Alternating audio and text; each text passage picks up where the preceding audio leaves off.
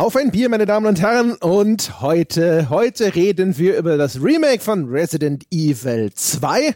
Wir sind allerdings One Man Down. Wir hatten das ursprünglich zu dritt geplant. Jetzt hat Jochen allerdings einen Tierarztbesuch, der dazwischen gekommen ist. Und dementsprechend sitzen wir zwei hier alleine, der Sebastian und ich. Hallo Sebastian. Mhm. Hallo, hallo André. Und ich hoffe auch, der Tierarzt kann Jochen helfen. Ja, das, wir werden sehen, ja. Mal gucken, ob sein Fell noch glänzend ist, ja. Ob, ob, er, ob die Krallen gestutzt werden müssen, wir werden es erfahren. Mhm. Bevor, ja. Entschuldige den dummen Witz, aber er musste einfach raus. Ich habe da so eine Art Krankheit. Das ist völlig in Ordnung. Ja, ich, ich kann, ich lebe damit auch schon seit Jahren. Ja, und ab und zu muss man diese Ausbrüche einfach ertragen. Reden wir über Bier, Sebastian. Was fühlen wir uns denn zu Gemüte? Ich habe leider nur ein alkoholfreies vor mir. Nicht weiter der Rede wert. Irgendwie hm. gehe ich geh vielleicht nach, heute nachher noch in die Kneipe und dann dann, dann lieber dann als jetzt bei der Aufnahme. es ist mir noch zu früh am Tage, als dass ich jetzt eins trinken muss. Und hydrieren möchte ich mich aber allemal und deswegen gibt es ein leckeres, das klassische Naturtrübe von, von Mönchshof, eins der besten alkoholfreien dieser Republik. Schön, wirklich schön. Ich habe ein Backbone Splitter India Pale Ale das mir der gute Mario geschickt hat. Das ist ja mal. Schüttelst dich da so sehr, dass dir das Rückgrat bricht, wenn du es trinkst? Das werden wir rausfinden, würde ich sagen. Müssen wir mal gucken. Ich habe neulich eins gehabt, das habe ich aufgemacht und es hat nicht mehr aufgehört zu schäumen. Also auch mm. über zu schäumen. Jetzt bin ich, seitdem bin ich vorsichtig geworden. Ja. Ein gebranntes Kind scheut das Feuer, ja, und ein von Bier zugesiffter André äh, scheut das äh, übereifrige Öffnen von Bierflaschen. Mm. Aber bislang bleibt die Apokalypse aus. Ich war am Wochenende in der Oberpfalz unterwegs, da gibt es ja dieses Zeugelbier. Und da habe ich auch in Windisch-Eschenbach ein sehr gutes getrunken und da gab es auch Mitnehmbier zu, zum, zum Kaufen. Da hat man dann eine 2 Liter Glasflasche bekommen, die wurde frisch abgefüllt.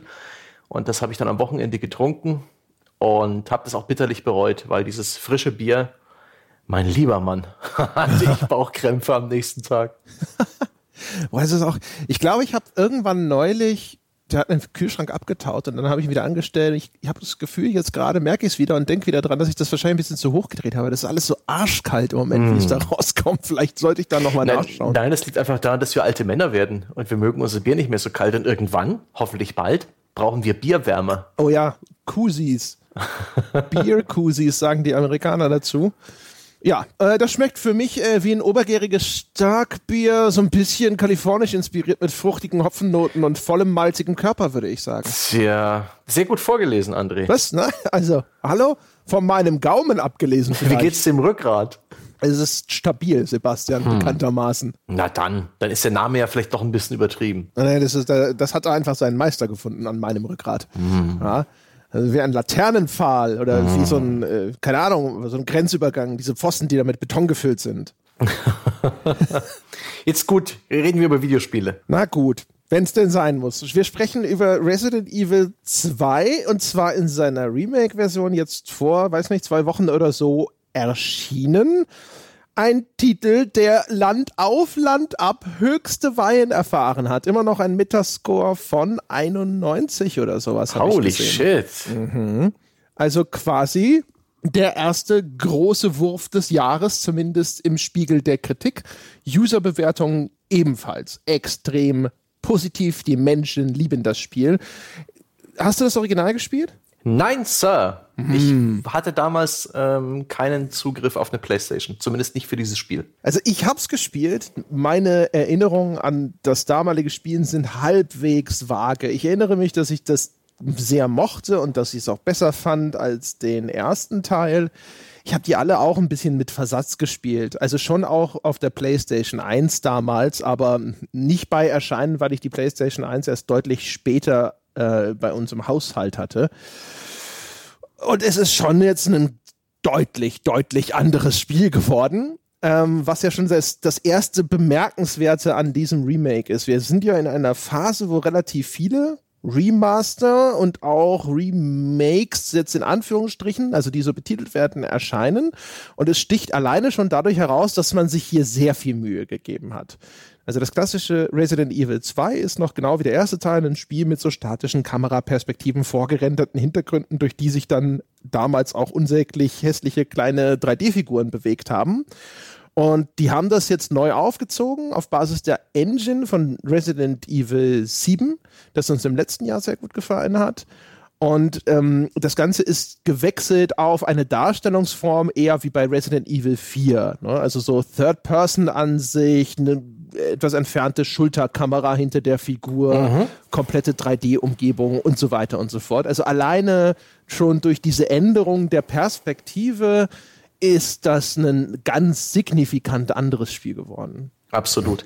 Und es nimmt sich auch deutlich mehr Freiheiten, was diese Neuinterpretation angeht es gab ja in letzter Zeit auch andere Remakes, sowas wie zum Beispiel Shadow of the Colossus, wo das Spiel mehr oder weniger komplett neu gebaut wurde, wo nicht irgendwie die alte Grafik noch ein bisschen aufpoliert und äh, mit höherer Auflösung neu inszeniert wurde, sondern komplett neue Assets erstellt wurden, aber eben das Original nachgebaut wurde. Dem ist in diesem Fall nicht so. Ganz genau. Also auch sonst hat es eine ziemlich andere Anmutung. Ich mhm. finde es ganz interessant, weil man sieht, wie sehr alleine sowas wie die Spielperspektive ein völlig grundverschiedenes Ergebnis produziert. Also logischerweise auch die Steuerung der Figuren ist natürlich ganz anders. Mhm. Ne? Die alten Resident Evil Charaktere, die drehen sich fast wie so ein Kanonenturm auf der Stelle und dann bewegt man sie eben in die Richtung, in die man sie neu ausgerichtet hat. Und das steuert sich jetzt halt eben erheblich fluffiger, wie man das von einem Third-Person-Spiel heutzutage auch erwartet.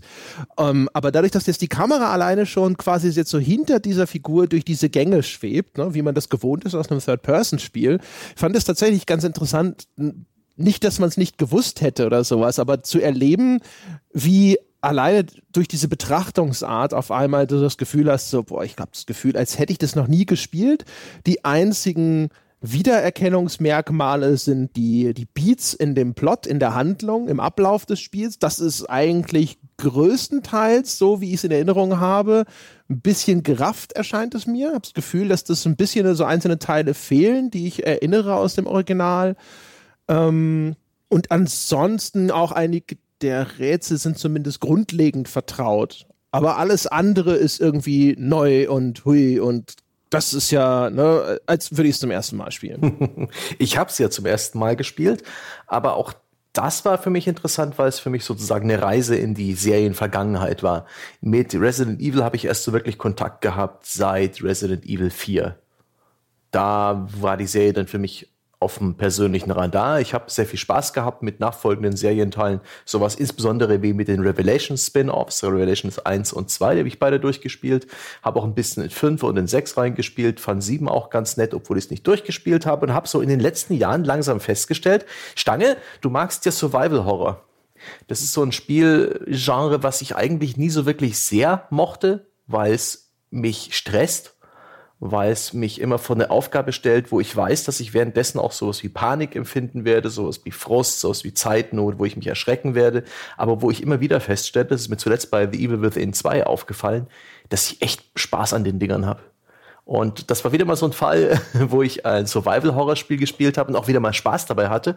Aber in dem Fall habe ich eben gesehen, das hat so ein bisschen aufgezeigt, auch wenn es ganz neu inszeniert ist, wo diese Serie herkommt. Und es hat mir gezeigt, wie viele Klischees bereits ganz früh in Resident Evil drin steckten, wie, wie treu sich die Serie sozusagen in ihren späten Teilen geblieben ist. Das fand ich hochinteressant. Genau, dazu kommen wir noch. Jetzt erstmal vielleicht die, den Überblick mhm. für komplette Neueinsteiger.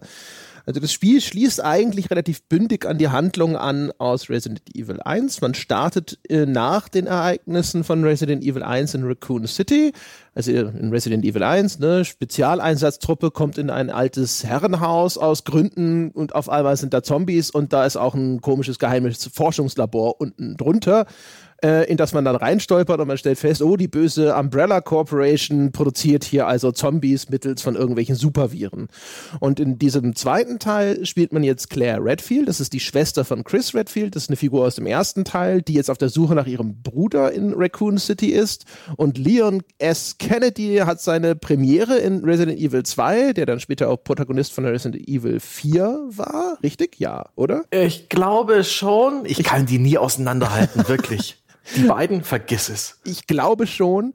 Und Leon ist halt da der Rookie Cop, der eigentlich auf dem Weg ist, so zu seinem ersten Arbeitstag im Raccoon City Police Department und dann eben auch auf einmal auf eine Stadt trifft, die ist überrannt von Zombies. Die beiden stranden in dieser Stadt und beziehungsweise dann auch in dieser Polizeistation. Und die Polizeistation übernimmt die Rolle des Herrenhauses aus dem ersten Teil. Das ist ein relativ umfangreicher Gebäudekomplex. Der ist ebenfalls voll von Zombies und anderen komischen Gewürmen und den muss man sich erschließen. Und das eben in klassischer Survival-Horror-Manier. Das heißt, man ist zwar bewaffnet, äh, am Anfang eben mit irgendwelchen Handfeuerwaffen. Ne? Claire hat so einen Revolver, Leon hat seine Polizeidienstpistole. Und aber stetig untermunitioniert. Also zumindest muss man meistens aufpassen mit der Munition. Es hängt sehr stark auch von ab, drauf, äh, davon ab, welchen Schwierigkeitsgrad man da spielt. Ähm, du hast halt Gegner, von denen du häufig dann eben auch ein bisschen abwägen musst, lohnt es sich jetzt, den überhaupt umzubringen? Du hast ein begrenztes Inventar, genauso wie das klassisch in Resident Evil dann eben schon immer der Fall gewesen ist. Bedeutet, du musst vorsichtig bei deiner Exploration immer abwägen. Erstens, wie viele Ressourcen verbrauche ich und auch manchmal, welche Ressource sammle ich jetzt ein und welche lasse ich vielleicht besser liegen, damit mein Inventar nicht voll ist, wenn hinter mir auf einmal ein wirklich wichtiger Gegenstand über den Weg läuft. Und das ist so die Grundkonstellation, in der mhm. dieses Spiel abläuft. Ne? Erforschen, zwischendrin mal ein Puzzle lösen, Kämpfe austragen und immer auch ein bisschen auf das Ressourcenmanagement achten. Ja, und das ist kein lineares Spiel, schon vom Spielfortschritt, aber in der Spielumgebung betreibt man schon ordentliches Backtracking, schaltet immer neue Durchgänge frei, manchmal auch Abkürzungen, kehrt in bereits besuchte Räume zurück, um dann mit einem neuen Item irgendwie ein Rätsel zu lösen, einen bestimmten Gegenstand zu bekommen oder einen weiteren Durchgang zu schaffen, ähm, ohne dass es jetzt wirklich in Richtung Metroidvania abdriftet. Ja, aber es ist grundsätzlich so, äh, wer Erfahrung mit dem Genre hat, ist es schon ähnlich. Ne? In einem mhm. Metroidvania kommt, zu, kommt immer die eine Tür, ne, die sich jetzt in sowas wie Metroid eben nur mit, keine Ahnung, dem blauen Raketenwerfer öffnen lässt. Und erst wenn du dieses Item hast, diesen Gegenstand, dann geht es an dieser Stelle weiter. Und so ähnlich funktioniert es eben, das heißt so ähnlich, exakt genauso funktioniert es auch bei Resident Evil, nur dass das eben nicht an Waffen gekoppelt ist, sondern es gibt immer das eine Item, das du brauchst. Da kann es mal sein, dass du eine Schüssel brauchst, da kann es mal sein, dass du eine so, so eine Ventilschraube brauchst oder äh, irgendeinen anderen Handgriff oder sonst irgendwas. Es ist im Grunde genommen Schlüssel aufsammeln, the game in dieser Hinsicht. Also, ne, es gibt sogar verschiedene Arten Schlüssel. Es gibt den nach so diesen Spielkartensymbolen geprägte Schlüssel, den mhm. Herzschlüssel, mhm. den Karo-Schlüssel, den Pik-Schlüssel, den Kreuzschlüssel, und die du brauchst, um bestimmte Türen in der Polizeistation aufzuöffnen. Äh, es gibt Kombinationsschlösser, es gibt, wie gesagt, irgendwelche ähm, äh, Ventile, wo das Rad fehlt, mit dem man die aufdrehen kann und so. Also unterschiedlichste Arten von Schlössern wollen irgendwie geöffnet werden und dafür musst du den passenden Schlüssel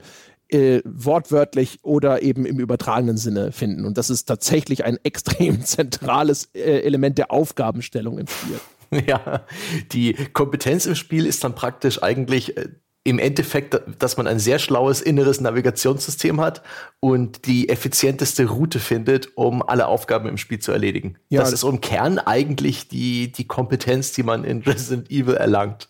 Und natürlich erlebt man währenddessen schon ein gewisses Spektakel und Schauspiel, denn hier und da wird man schon ein bisschen erschreckt oder wird auch mal was Gruseliges inszenieren und generell ist es eine wunderbare Geisterbahnfahrt durch eine durch die Vision einer Stadt überrannt von Zombies und anderen Monstern. Genau. Wenn wir vielleicht bei diesem, diesem spielmechanischen Konstrukt einfach mal kurz bleiben. Äh, das ist äh, so ein Ding, ich finde, wenn man so drüber nachdenkt, ist es unfassbar plump. Ähm, und äh, tatsächlich da einer der, da, eines der Spielelemente, wo man das Gefühl hat, das ist tatsächlich so ein Relikt aus grauer Vorzeit. Man würde heutzutage sagen, ähm, das ist sehr gamey. Da wird sich nicht bemüht, Dinge irgendwie narrativ einzubetten. Warum in dieser Polizeistation zum Beispiel Schlösser sind, die sich über das Einfügen von irgendwelchen Amuletten öffnen lassen, äh, ich meine, das versuchen sie sogar so mit einem, einem ganz kruden Krücke so ein bisschen zu machen, indem sie halt sagen, ja, die Polizeistation ist in ein ehemaliges Museum reingebaut, um zu erklären, warum da auch zum Beispiel irgendwelche Statuen mit geheim äh, ich nenne es jetzt mal einfach Geheimverstecken existieren ähm, oder sonstige komische Exponate, die man an anderer Stelle benutzen kann. Ähm, vielleicht gelingt das in Teilen, aber warum zum Beispiel eben all diese unterschiedlichen Schlossarten in dieser Station existieren, die dann auch noch auf diese eigenartige Art und Weise markiert sind und ähnliches Es ja. ergibt alles keinen Sinn. Und das ist halt so ein Ding, wo man so merkt, ne, das stammt halt aus einer Zeit, in der Spiele darauf auch noch weitgehend gepfiffen haben. Ja. Wie, wie fandst du das jetzt? Die Frage ist ja, man spricht ja heute häufig so ein bisschen darüber, ne, dass man versucht, die Immersion zu erhöhen, indem sowas eben auch in der Erzählung halbwegs logisch dargestellt wird, damit man nicht ständig da sitzt und sich denkt so, ah ja, richtig, ich spiele gerade ein Computerspiel, das ist alles nur äh, Fantasie, ja, das ist nicht real. Andererseits hat es so diesen, gerade das finde ich auch diesen nostalgischen Nerv gekitzelt, dass man so denkt, so, ah, richtig, die Karo-Schlösser. ja, ich habe halt da keine Nostalgie dazwischen, aber dazu, aber ich habe durchaus mich ge gefühlt in einem Spiel aus äh, ja, früheren Zeiten. Es ist fucking willkürlich. Das habe ich mir in fetten Lettern in meinen Notizen aufgeschrieben.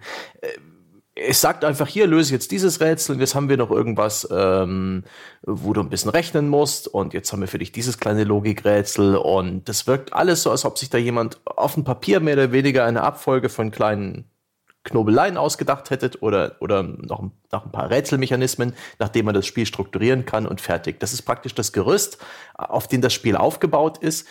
Das ist auch die, ja, die Wirkmechanik, dadurch, dass der Spieldesigner weiß, dass der Spieler halt zwei, dreimal an der Ecke vorbeikommt, kann er dich viel effektiver erschrecken, weil du dann halt erst beim dritten Mal der Zombie aufweckt, wenn du in dem Raum bist oder sowas.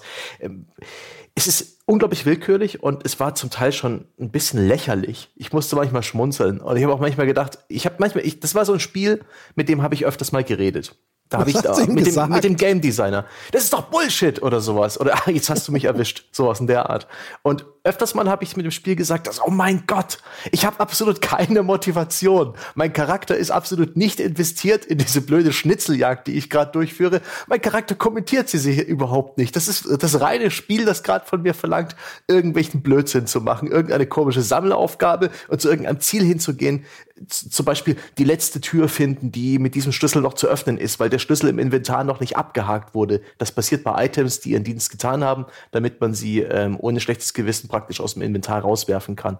Und das ist jetzt offensichtlich der Weg, wo es weitergeht. Aber mein Charakter hat in dem Moment absolut keinen konkreten Plan, kein konkretes Ziel. Und letztendlich ist es dann irgendein verschlossenes Büro, was ich mit diesem Schlüssel aufmache, worin wieder ein anderes Item ist, was mir einen anderen Weg öffnet. Ah, ah Bullshit, habe ich dem Game Designer dazu geworfen. Das ist fucking willkürlich, aber irgendwie ganz charmant. Ich, es hat mich nicht gestört, aber es ist halt tatsächlich nicht gerade glaubwürdig, nicht immersiv, aber es ist halt ein Videospiel und das habe ich in dem Moment dann auch wieder ganz okay gefunden. Aber es ist halt echt ungewohnt. Das kriegt man heutzutage nicht mehr auf die Art serviert. Nee, überhaupt nicht. Und ich habe so ein bisschen überlegt, weißt du, ist die, wir haben schon häufiger, wir haben auch eine eigene Folge dazu gemacht, zu diesem Thema der ludonarrativen Dissonanz. Ne? Wenn Ereignisse, die aus der Spielhandlung sich ergeben, eigentlich in einem Widerspruch stehen oder zumindest nicht harmonieren mit der erzählten Handlung des Spiels. Ich mir gedacht habe, so, einerseits auf einer logischen Ebene kann ich schon nachvollziehen, dass das wichtig ist. Und bei Resident Evil 2 habe ich aber auch wieder gemerkt, eigentlich berührt mich das kaum. Also mein, mein, mein Spaßempfinden sozusagen, mein Gefallen an dem Spiel hat es nicht beeinträchtigt. Auch wenn es völlig idiotisch ist, weil die Figuren nehmen das alles so ernst. Äh, mhm. die leben da in dieser, ja, in dieser Realität, in der das offensichtlich normal ist. Die, die, äh, die haben emotionale Momente. Und aber für mich, der diese übergeordnete Perspektive auf alles hat, ist es halt auch alles so ein alberner Quatsch. Ähm, ich, ja. Äh, ich glaube, es behindert natürlich, dass ich in irgendeiner Form selber emotional eingefangen werde von dem Spiel. Und äh, zumindest in der Art und Weise, wie es sich inszeniert, wirkt es so, als ob das zumindest früher mal sein Vorsatz gewesen wäre, dass man mitfiebern soll mit diesen Figuren oder auch vielleicht mal mitfühlen oder mitleiden. Und ich glaube, an dem Punkt das macht es sich ein bisschen kaputt, indem es diese Eigenarten nicht behoben hat. Ich weiß nicht, ob mhm. ihm das gelungen wäre, ehrlich gesagt. Wahrscheinlich ist es dafür auch insgesamt als Erzählung viel zu krude, als dass das je möglich gewesen wäre. Aber ähm, insgesamt, so unterm Strich, saß ich da und dachte mir so, es hat eigentlich nicht groß was daran geändert, ob mir das Spiel gefällt oder nicht, weil eigentlich ja der eigentliche Spielinhalt war das, was daran tatsächlich unterhaltsam war. Absolut. Das Spiel ist für mich wirklich unterhaltsam gewesen. Berührt hat es mich eigentlich nie. Es gab so zwei, drei Stellen, wo ich tatsächlich so ein bisschen mit dem Charakter mitgefiebert habe in der Claire-Storyline. Das fand ich ganz gut, aber ansonsten waren mir die Charaktere egal. Und auch dieses diese Dichotomie, ich hoffe, ich benutze das Wort richtig, diese Zweigeteiltheit des Spiels, indem man sie eben aussuchen kann, ob man mit Leon oder mit Claire spielt, was eben auch Gameplay-Auswirkungen hat, zu denen wir noch kommen werden. Ähm, die tritt gar nicht so sehr hervor. Es gibt immer wieder diese kleinen, wenigen Momente, wo beide Charaktere aufeinandertreffen, aber sich mh, hm, wie zwei, ja, wie, wie zwei Liebende in einem tragischen äh, Roman oder sowas dann doch nicht sehen können. Also meistens reden sie dann über irgendeine Kamera miteinander oder sie stehen vor einem verschlossenen Tor, einer auf jeweils einer anderen Seite und sie erleben eigentlich nie dieses Abenteuer gemeinsam. Es überkreuzt sich bloß manchmal und das hat eigentlich auch das Potenzial, irgendwas zu, be zu bedeuten. Aber das tut's nicht. Das wirkt relativ willkürlich und an den Haaren herbeigezogen und äh, diese Beziehung zwischen den beiden Charakteren ist nicht wirklich vorhanden. Ich habe gelesen, dass es im Original noch ein bisschen mehr vorhanden war. Da gab es auch deutlich mehr Szenen, die jetzt rausgeschnitten sind. Aber ich glaube auch nicht, dass es jemals das Potenzial hatte, irgendwie was Besonderes zu sein. Das wirkt eben auch total gamey. Das ist, hey, hier hast du noch, einen, noch eine Motivation, das Spiel durchzuspielen. Und sonst nix. Genau, da geht's eher um den Wiederspielwert äh, und nicht darum, dass man da tatsächlich große ambitionierte Pläne gehabt hätte, da in der Erzählung über diese zwei Perspektiven, diese zwei Wahrnehmungsebenen irgendwas Besonderes herbeizuführen. Im Gegenteil. Es bricht dann sogar noch viel mehr. Wenn du das Spiel ein zweites Mal spielst mit dem jeweils anderen Charakter, dann stößt du frappierend auf völlig unerklärliche Zustände, weil als Claire spielst du eigentlich ein bisschen zeitlich versetzt, du bist immer ein bisschen hinten dran. Äh, und dann kommst du aber an Stellen und musst die gleichen Rätsel lösen wie Leon, wo du denkst so, das muss zu diesem Zeitpunkt schon längst gelöst mhm. sein, ja. Und dieses Item kann da auch gar nicht mehr sein, weil das habe ich zu dem Zeitpunkt, als ich als Leon gespielt habe, schon längst woanders hingetragen. Ähm, und äh, auf einmal findest du auch irgendwelche Notizen, die dir Leon hinterlassen hat. Und du denkst so, ich kann mich nicht erinnern, wann ich diese Notiz geschrieben habe. Ja, klar. Und äh, du äh, tust manchmal exakt dasselbe, läufst durch dieselben Räume, besiegst dieselben Gegner.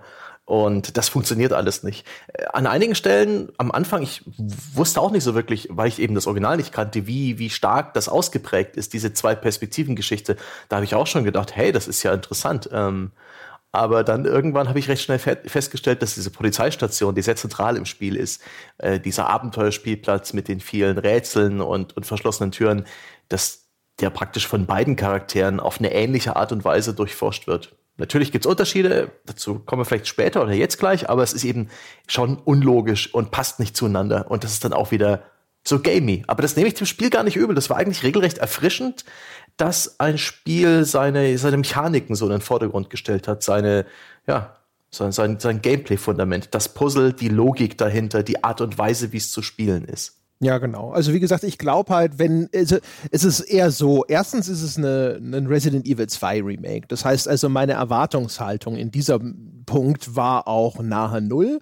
Die Geschichten, die Resident Evil erzählt, die Charaktere, die es da zeichnet, die sind also im besten Falle kann man sagen, halt unterhaltsam. Ne?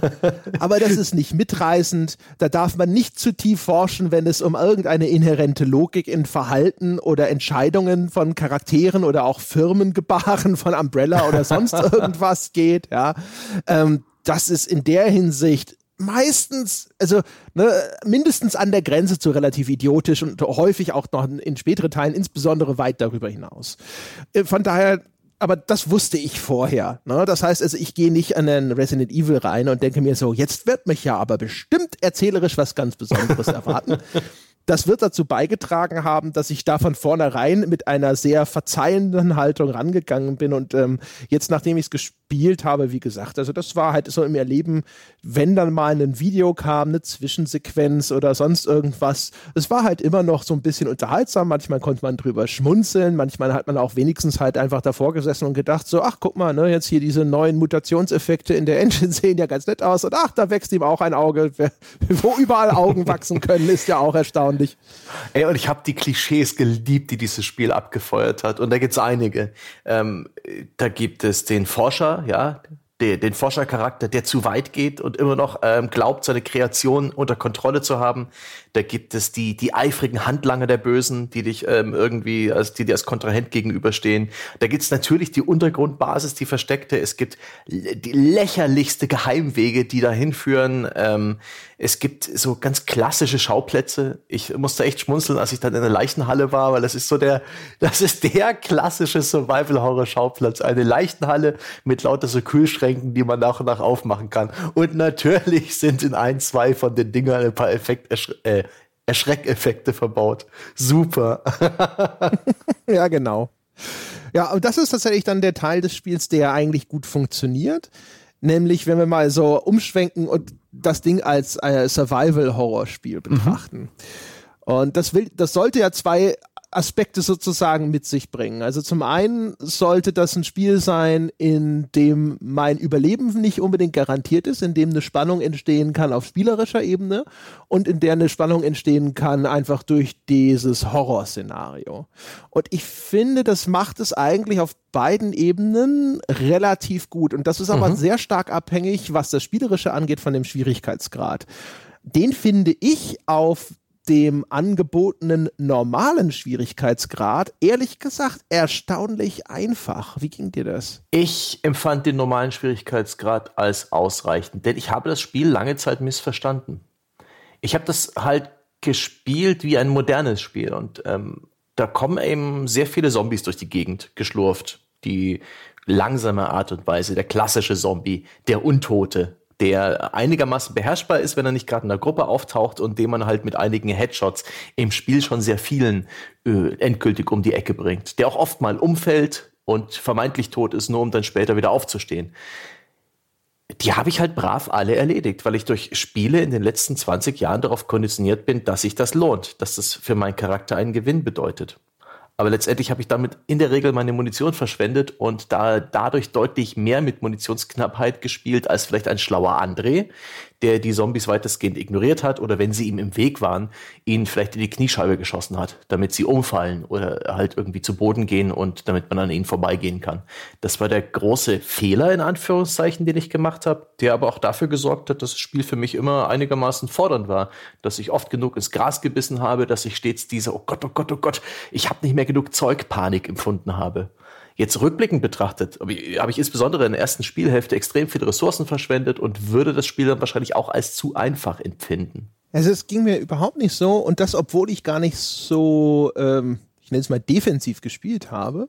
Also Jochen hat erzählt, dass er zum Beispiel sehr viel einfach an den Zombies vorbeigelaufen ist. Ne? Er hat erkannt, dass zumindest jetzt irgendwo, solange sie jetzt nicht eng in einer Gruppe zusammenstehen, er sehr leicht an denen vorbeirennen kann und hat das halt einfach gemacht und dadurch sehr gut Ressourcen gespart. Hatte dann aber später im Spiel ein bisschen Probleme, wo das Spiel dich dann zwingt, unter Zeitdruck bestimmte Areale zu durchlaufen.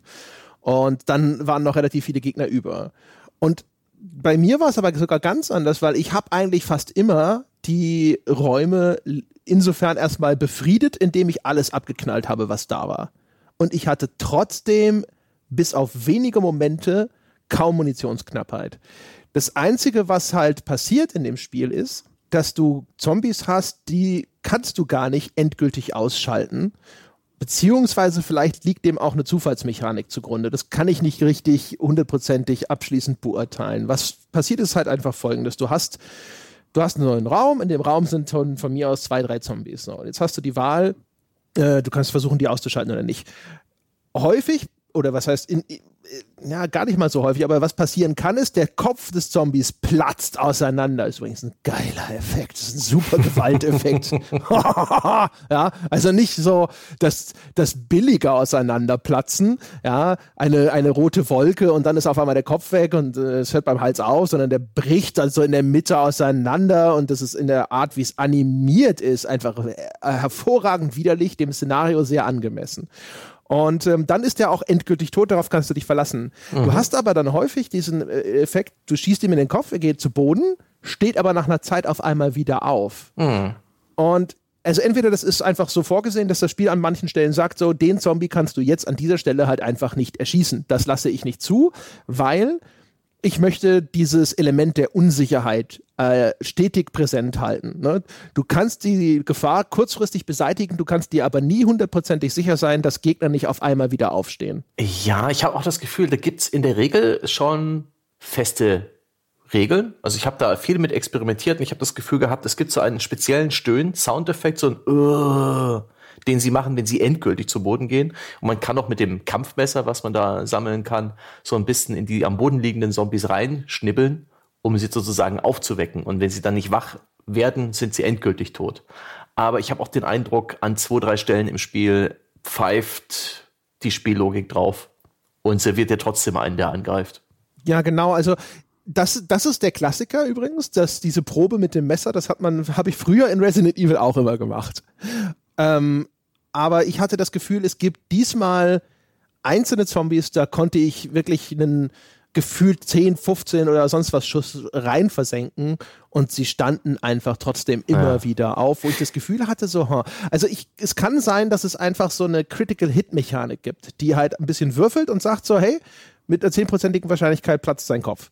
Und dann ist die bei, bei einem anderen Zombie ist diese Wahrscheinlichkeit 50 oder sonst irgendwas. Und das ist zu einem Teil, bin ich mir ziemlich sicher drin die, äh, die haben auch eine Mechanik, dass je, wenn der Zombie näher an dir dran ist, wird deine Waffe effektiver. Mhm. Das sagt dir das Spiel nicht. Bin mir aber fast sicher, dass das existiert. Ja. Einfach so aus dem Ausprobieren im Spiel heraus. Äh, es, es gibt auch so offensichtlich so Animationsskripte. Das heißt, wenn du den Zombie im richtigen Abstand von dir erwischst mit einem Headshot, dann ist die Chance hoch, dass sein Kopf zerplatzt, weil dann nämlich diese coole Animation kommt, wie dieser Zombie mit dem zerplatzenden Kopf äh, meiner Claire, ich habe die Claire gespielt, entgegenfällt und sie ihn so angewidert zur Seite wirft.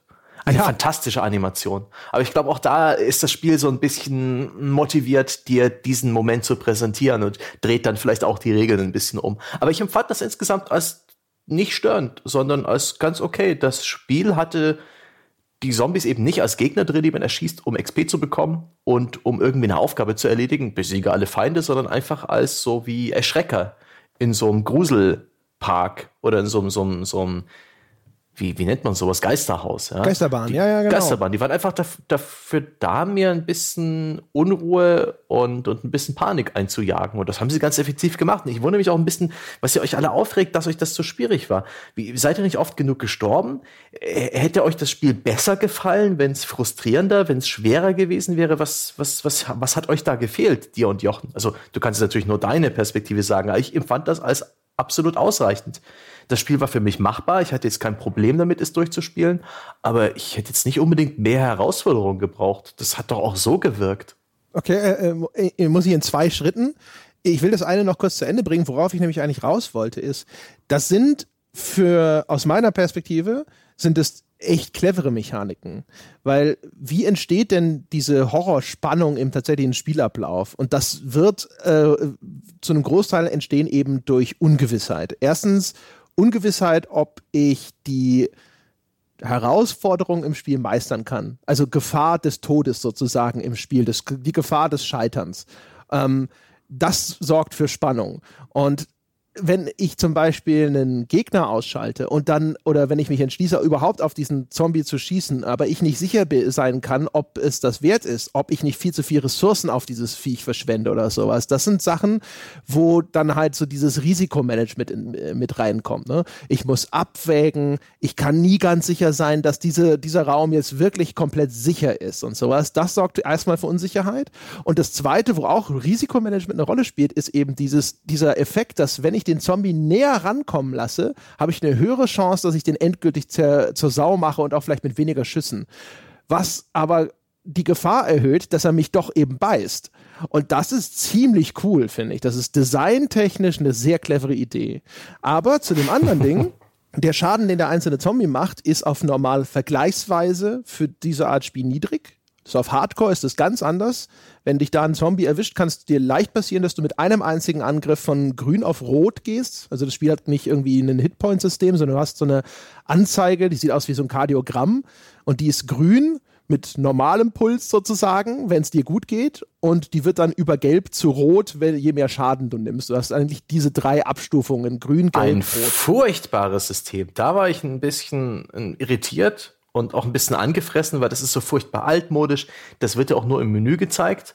Im eigentlichen Gameplay gibt es keine Gesundheitsleiste oder sowas. Man bekommt es halt mit an der Art und Weise, wie sich der eigene Charakter verhält, ob er jetzt keucht und sich die Seite hält oder ob, ob er sich ganz normal durch ein Level bewegt.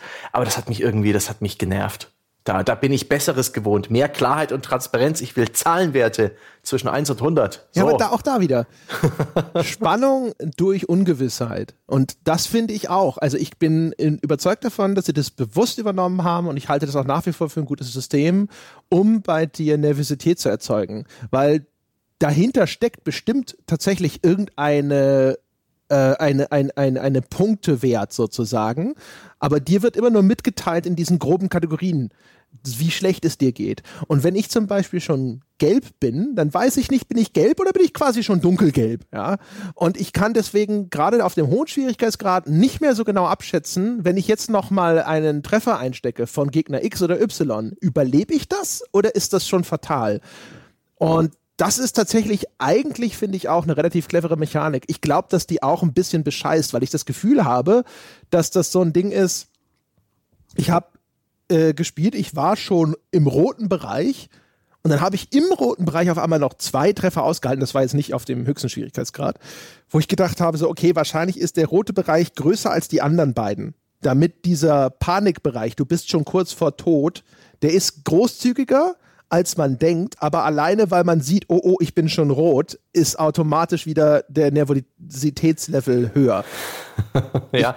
Da sind clevere Sachen unterwegs, finde ich. ich oh, mein Gott, sind die clever oder sind die ein bisschen seltsam? Es gibt ja auch zum Beispiel eine Item-Kombination aus verschiedenen Kräutern, die man sich zusammen mixen kann, die deine Schadensresistenz erhöht. Da kriegt man dann ein kleines beruhigendes Icon unten rechts, das läuft dann langsam ab, wie so ein Cooldown.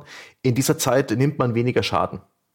Aber das ist ähm, auch etwas, was ich nicht wirklich jetzt handfest im Spiel gespürt habe. Ich habe das Gefühl gehabt, na ja, also ich bin da auch schon mal trotz dieses Schadensbuffers äh, hops gegangen bei Bosskämpfen zum Beispiel und sowas. Aber es ist schon seltsam. Und es, es erklärt halt nicht genau, wie viel weniger Schaden du nimmst, sondern sagt dir einfach, du nimmst weniger Schaden. Ah. Mhm. Also ich, mich hat das so ein bisschen geärgert, aber auch nicht wirklich schlimm. Es hat nicht für Frust gesorgt, sondern ich fand das einfach ein bisschen ungewöhnlich, ein bisschen ulkig, aber es stimmt schon, es, es unterstützt so ein bisschen dieses diese Ungewissheit und dieses Risk-Reward-Verhalten. Ich habe zum Beispiel oft schon Heil-Items benutzt, wenn ich nur orange war, weil ich eben auch nicht wusste, wie groß ist der rote Bereich. Ja, ist die rote Ampel bereits die Warnung vor dem allerletzten Schlag? Das habe ich nicht riskiert. Da hast du wagemutiger gespielt als ich. Ja, genau. Und das ist halt aber auch da wieder so, aber auch erst sozusagen, nachdem ich mit dem System vertrauter war und gedacht habe, okay, ich glaube jetzt so ein bisschen meinen Spielraum besser einschätzen zu können. Aber das sind halt die Sachen, wo ich das, ich kann verstehen, das kann auch irritierend sein. Also der Spieler wird absichtlich unterinformiert und darauf kann man so oder so reagieren. Ich glaube halt zu verstehen, was sie da tun und ich glaube, dass das effektiv ist und deswegen würde ich es als gut kategorisieren.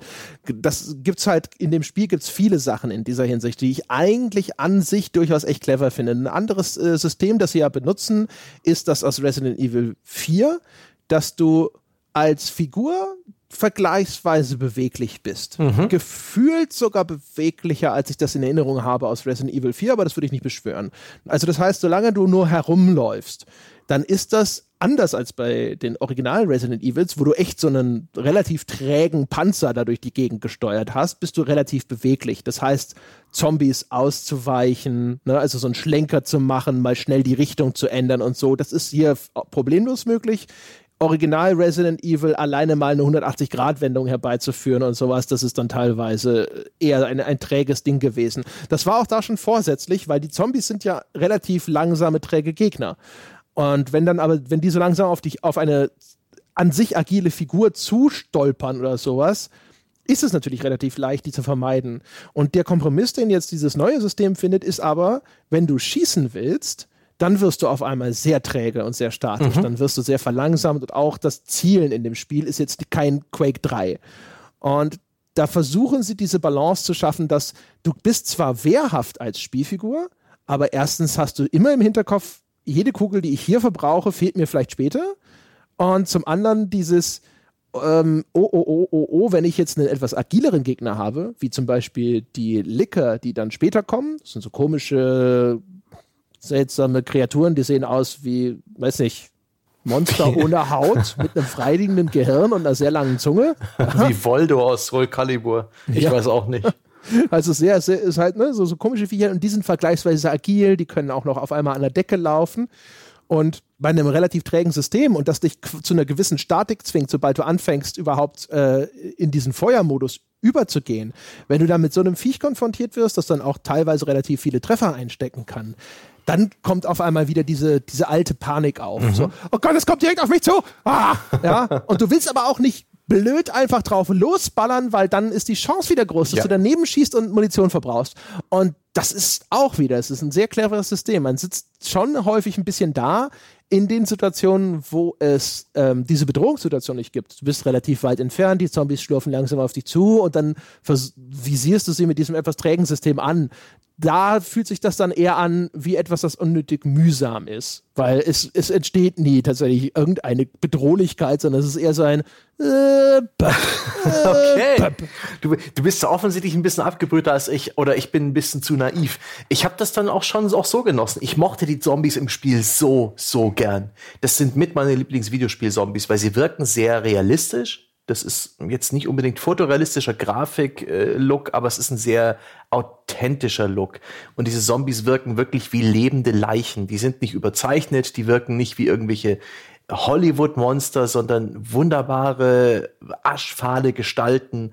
Äh, auch die Frauen mit ihren langen Haaren, die übers Gesicht hängen und sie sind hervorragend animiert und sie haben auch so einen gewissen, einen Rhythmus drin. Die bewegen sich eben nicht wie auf Schienen mit einer gleichbleibenden Geschwindigkeit. Sie, sie stolpern mal ein paar Schritte schneller auf dich zu, um kurz innezuhalten. Ihr Körper schwankt von links nach rechts, um dir eben auch die Headshots gar nicht mal so leicht zu machen. Und das fand ich fantastisch. Allein die Animation, wie, wie die über dich herfallen, wie viele von denen es gab äh, extra Animationen, wenn zwei Zombies dich gleichzeitig erwischen und sowas und niederreißen. Das fand ich hervorragend. Das hat echt, das war ein Genuss zum Anschauen. Ich empfand die auch bedrohlich genug. So zwei bis drei in einem engen Raum. Denn oftmals gibt's äh, die Umgebung ja gar nicht her, dass du ihnen geschickt ausweichst, sondern du musst dich ihnen irgendwie stellen oder in, in irgendeiner Form sie kurz aufhalten, äh, niederbringen, um da irgendwie vorbeizukommen. Oder du verlässt halt den Raum wieder dann das, das kann man ganz schön ausnutzen. Die Tatsache, dass Türen für viele Zombies so eine gewisse Verbotszone darstellen. Aber abgesehen davon fand ich das echt, echt gut. Das Gunplay hm, war für mich gewöhnungsbedürftig. Das empfand ich noch als träger als in Resident Evil 4. Es gibt da wirklich eine sichtbare und spürbare Bedenksekunde nach dem Anvisieren und dem Eintreten der optimalen Präzision. Das wird auch durch mhm. das, ähm, dieses Fadenkreuz-Icon verdeutlicht, was dann erst nach einer Denksekunde wirklich auf, einen ganz kleinen, auf eine ganz kleine Größe zusammenschrumpft und dir anzeigt, jetzt triffst du gewiss. Und das ist bis zu dem Punkt, wo man stärkere Waffen bekommt, für die man dann auch vielleicht gar kein genaues Aiming mehr benötigt, schon irgendwie ziemlich irritierend für mich gewesen. Aber genau, aber auch, auch das ein guter Punkt ähm, dieses System. Ne? Du, du gehst in den Feuermodus mhm. über, aber im, im ersten Moment, wenn du sofort schießen wollen würdest, also schnell reagieren wollen würdest, dann muss das Ziel sehr nah an dir dran sein, damit du zuverlässig triffst, weil ansonsten streut es total. Wie die Sau. Genau.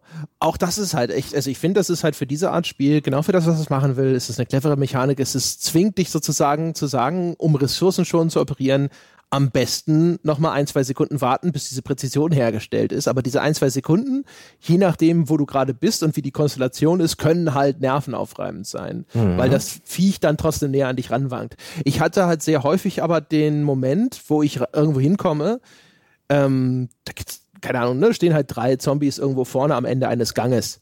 Und das ist dann eine Situation, wo ich da sitze und mir denke so, oh, ziehe ich mal in aller Ruhe und schießt den ne, Lauf vielleicht sogar ganz, ganz gemächlich auf die zu und dann, sobald ich, sobald sie anfangen, auf mich zu reagieren oder sowas, dann schieße ich ihnen in den Kopf. Mhm. Und da war es dann wirklich überhaupt nicht bedrohlich. Und insgesamt, um jetzt äh, zu dem Punkt zu kommen, den du vorhin abgefragt hast, wegen dem Schwierigkeitsgrad. Ich hatte halt tatsächlich kaum Munitionsknappheit.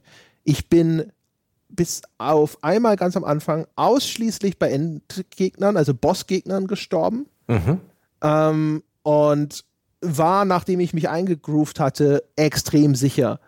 Und das ist eher schädlich für diese Art Spiel. Okay. Das kann so ein bisschen durch Vorerfahrung mit der Reihe zu tun haben. Ich habe bis auf Resident Evil 6, glaube ich, jeden einzelnen Resident Evil Teil gespielt. Und ähm, Das ist in diesem Hardcore-Modus ganz anders. In dem Hardcore-Modus kommt nämlich auch ein System zurück, das eigentlich zu dem klassischen Resident Evil dazugehört, nämlich das der Farbbänder. Boah, da bin ich so froh, dass es in den normalen Schwierigkeitsgraden nicht der Fall ist, denn sowas hasse ich. Ja, das ist halt echt, da bin ich auch sehr ambivalent zu. Wer das nicht kennt, also im normalen Modus und selbstverständlich im einfachen Modus auch, ähm, kann man jetzt frei an speichern an bestimmten Punkten. Da stehen Schreibmaschinen im Level verteilt und das sind Save Points. Man kann da hingehen an diese Schreibmaschine und dort kann man seinen Spielstand speichern. Es gibt aber obendrein auch noch Rücksetzpunkte jetzt, auch im normalen Schwierigkeitsgrad. Das heißt, du scheiterst und das Spiel setzt dich zurück und sehr häufig wirklich in die Nähe. Also da, wo ich es erlebt habe, wie gesagt, ich bin sehr selten gestorben, äh, bin ich dann halt wirklich direkt vor diesem Bossfight bin ich dann wieder neu gespawnt. Und ich, das nimmt sehr viel Frustration raus. Weil wenn du es dann spielst wieder mit den Farbbändern, wo du halt, ähm, du brauchst dann, um an einer Schreibmaschine zu speichern, eben eines dieser Farbbänder. Und ansonsten hast du keinen Rücksetzpunkt. Wenn du das letzte Mal ein Farbband an einer Schreibmaschine vor zwei Stunden benutzt hast, dann fliegst du zurück zu diesem Punkt. Und das kann natürlich, wenn man auf Risiko spielt, ne, da geht dieses Risikomanagement dann so ein bisschen in diesen Overdrive rein du denkst, ich, ich spare mir das Farbband noch auf, ich spare mir das Farbband noch auf, ich spare mir das Farbband noch auf und die ganze Zeit hast du Erfolg damit und dann kommst du in irgendeine blöde Situation rein und stirbst und dann wirst du extrem weit zurückgeworfen und dann kann das unfassbare Frustration hervorrufen. Auf der anderen Seite hatte ich aber eben das Gefühl, in diesem normalen Modus war jetzt für mich auch nicht dieses, diese perfekte Balance hergestellt, weil ich eben danach, ich wurde viel zu selbstsicher ein Teil des Risikomanagements, das man in Resident Evil betreiben muss, ist ja zum Beispiel, äh, man findet immer wieder Kisten und diese Kisten, es gibt mehrere Kisten und diese Kisten sind aber sozusagen übergreifend äh, Lagerstätte für etwas, was du in dieser Kiste ablegst. Also wenn ich das in die eine Kiste packe und ich komme irgendwo an einer ganz anderen Stelle an eine Kiste, dann kann ich das da wieder rausholen. So ein bisschen wie in Diablo, ne? Diese Chests, die man da hatte, mhm. seine persönlichen. Und das heißt, ja eine Entscheidung, die du da an, diese, an diesen Stellen mit den Kisten triffst, weil dein Inventarplatz so begrenzt ist, ist häufig, nehme ich jetzt noch ein zusätzliches Heil-Item mit, aber dann habe ich vielleicht nur ein, zwei Plätze in meinem Inventar frei. Das heißt, alles, was ich an coolen zusätzlichen Ressourcen finde, das muss ich entweder liegen lassen oder ich muss es hin und her äh, transportieren durch Abschnitte, wo nicht garantiert ist, dass dort nicht neue Gegner wieder auftauchen. Und da, diese Abwägungsentscheidung wurde für mich fast völlig unwirksam, weil ich da saß und gedacht habe, naja, vielleicht ein Heilspray oder eine Mischung aus grünen und roten Kräutern oder sowas. Das nehme ich mit, so als Backup, falls ich doch in eine blöde Situation komme. Man weiß ja nie, ne, ob sie nicht irgendwann noch den Schwierigkeitsgrad doch nochmal ordentlich hochdrehen. Aber ansonsten egal. Es gibt den Fallback dieser Rücksetzpunkte. Ich bin sehr kompetent, ich bin äh, ordentlich aufmunitioniert. Ähm, und das ist halt etwas, das geht dann schon verloren. Und der, die zusätzliche Todesangst, ja, sozusagen, die entsteht dadurch, dass ähm, ich jetzt auf einmal dann auch vielleicht zurückgeworfen werde zu einem Spielstand, der eben nicht fünf Minuten zurückliegt, sondern 30 oder noch mehr. Das kann man, das ist halt schwer zu unterschätzen. Und da ich weiß es wirklich nicht. Ist es extrem angenehm gewesen, es auf normal durchzuspielen. Aber die Erinnerungen, die ich habe an Resident Evil, die bleibenden Erinnerungen, die haben auch sehr stark zu tun mit diesem Farbbandsystem und mit diesem, mit einerseits natürlich der abgrundtiefen Frustration, wenn man so weit zurückgeworfen ja. wird, aber andererseits auch dem unfassbaren Gefühl von Erfolg und Erleichterung, wenn man doch irgendwie damit durchgekommen Okay, du hast schon ein Argument. Du verstärkst eben alle Emotionen, die dir das Spiel vermittelt, indem du es auf einen höheren Schwierigkeitsgrad spielst. Um, ähm, und ich glaube, dann würde es mich verlieren, wenn das zwangsläufig das Fahrbansystem auch im normalen Schwierigkeitsgrad verwendet hätte, dann hätte es mich vielleicht bereits verloren. Ich bin bin da vielleicht doch nicht so zäh wie du und so bissig. Wir hatten ja schon oft über, über Spiele, die, in die man sich so ein bisschen verbeißen muss, die so ein bisschen unerbittlich sind, äh, auf die du mehr stehst. Und ich war dankbar, dass es äh, trotz allem immer noch relativ komfortabel war, dass ich jederzeit die Möglichkeit hatte, Spielstände anzulegen, dass ich nie viel verloren habe. Also ich habe mal irgendwie zehn Minuten verloren, weil ich da relativ viel im Kreis gelaufen bin. Da hat es das Spiel für nicht äh, nötig empfunden, da jetzt irgendwie zwischendurch einen Checkpoint anzulegen, aber ich habe hier und da schon noch äh, äh, ein paar unabgeholte Items aufgenommen, halt so, so ein bisschen Busy Work, ja, bevor es mit der Story weitergeht. Bin dann dumm gestorben und habe diese 10, 15 Minuten eingebüßt. Das war ärgerlich.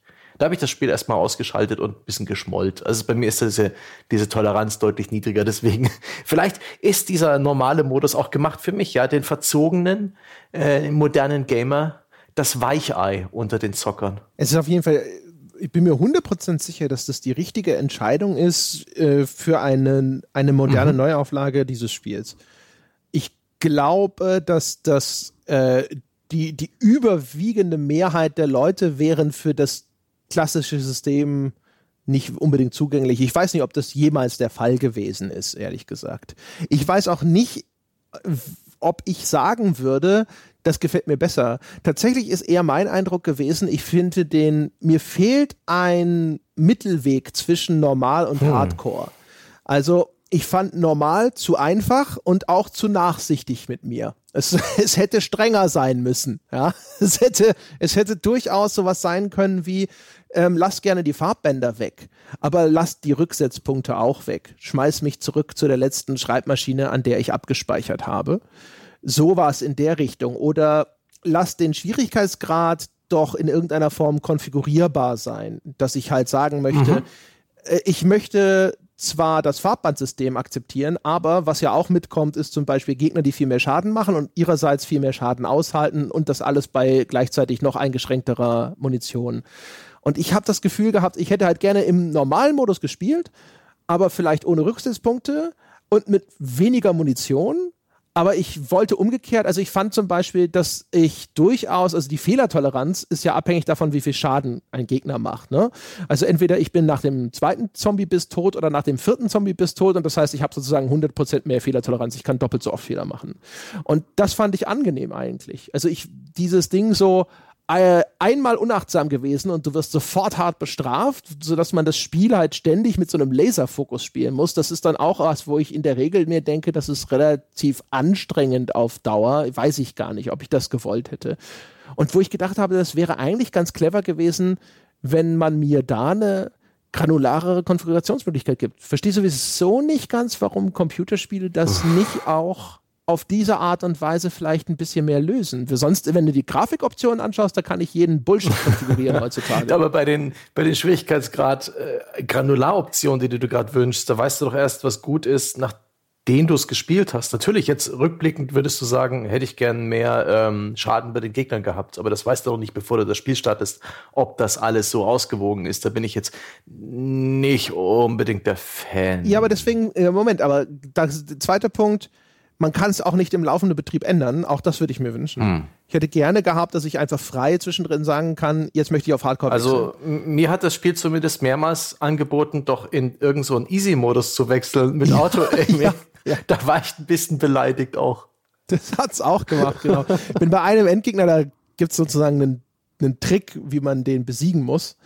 Und ich wusste, was ich machen muss, aber das Timing dazu, das habe ich mehrfach vergeigt und dann bin ich halt auch ein paar Mal in Folge gestorben. Das auch Spiel, Spiel so, hier, ähm, vielleicht möchtest du, ne? So, so ein bisschen, weißt du, so wie im, Die Stützräder im Kaufhaus. Hm? Wir hätten hier ja, Stützräder weißt du, so ein bisschen. Ja. Ist, ja, ist wie beim Klamotten kaufen, wenn der Moment, wenn der Verkäufer kommt und sagt, vielleicht probieren wir es eine Nummer größer. weißt du? ja, und du denkst dir so, was? Ne, nein, es ich habe doch schon mein Leben lang eine 38 getragen. Ja, ja aber gucken Sie da mal, wenn Sie die 40 einfach mal anziehen würden. ja? Und ähm, so war das da auch. Äh, aber ja, wie gesagt, also ich, das ist so ein Ding, das Spiel hat ja so, ne, auch so ein paar klassische Eigenarten, sowas, dass es am Schluss dir eine Bewertung ausstellt, mhm. ne, auch vermerkt, welche Zeit du denn gebraucht hast, um diesen äh, Durchlauf zu beenden. Es hat so auch gefühlt eine Speedrun-Mentalität. Ne? Absolut. Ja.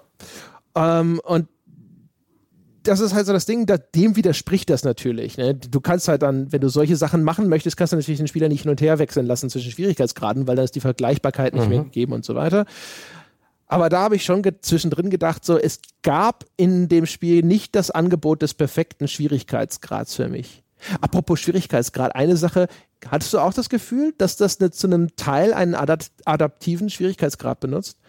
Ich hatte das Gefühl, wie viel Munition ich finde und solche Geschichten, das erschien mir, als würde es variieren. Wenn ich gerade ganz, ganz wenig Zeug hatte, dann hat es mir ein bisschen mehr gegeben und umgekehrt. Boah, boah, jetzt setzt du mir den Gedanken in den Kopf und jetzt würde ich das wahrscheinlich auch so sehen, aber ich hatte nicht während dem Spiel das Gefühl. Ich hatte das Gefühl, dass halt schon Loot, dadurch, dass die Spieldesigner schon recht gut wissen, in welcher Reihenfolge du welche Räume durchsuchst, da die eben halt so eine gewisse, in Anführungszeichen, lineare Route vorgeben, die du abklappern musst, auch wenn die Spielumgebungen halt alle schon eher offen sind und miteinander verbunden, dass sie dir sozusagen immer wieder an Schlüsselpunkten Sachen hinlegen. Aber gut möglich, dass das te teilweise geskriptet und getriggert ist, wie viel das ist und dass da vielleicht optionale äh, Items irgendwo rumliegen.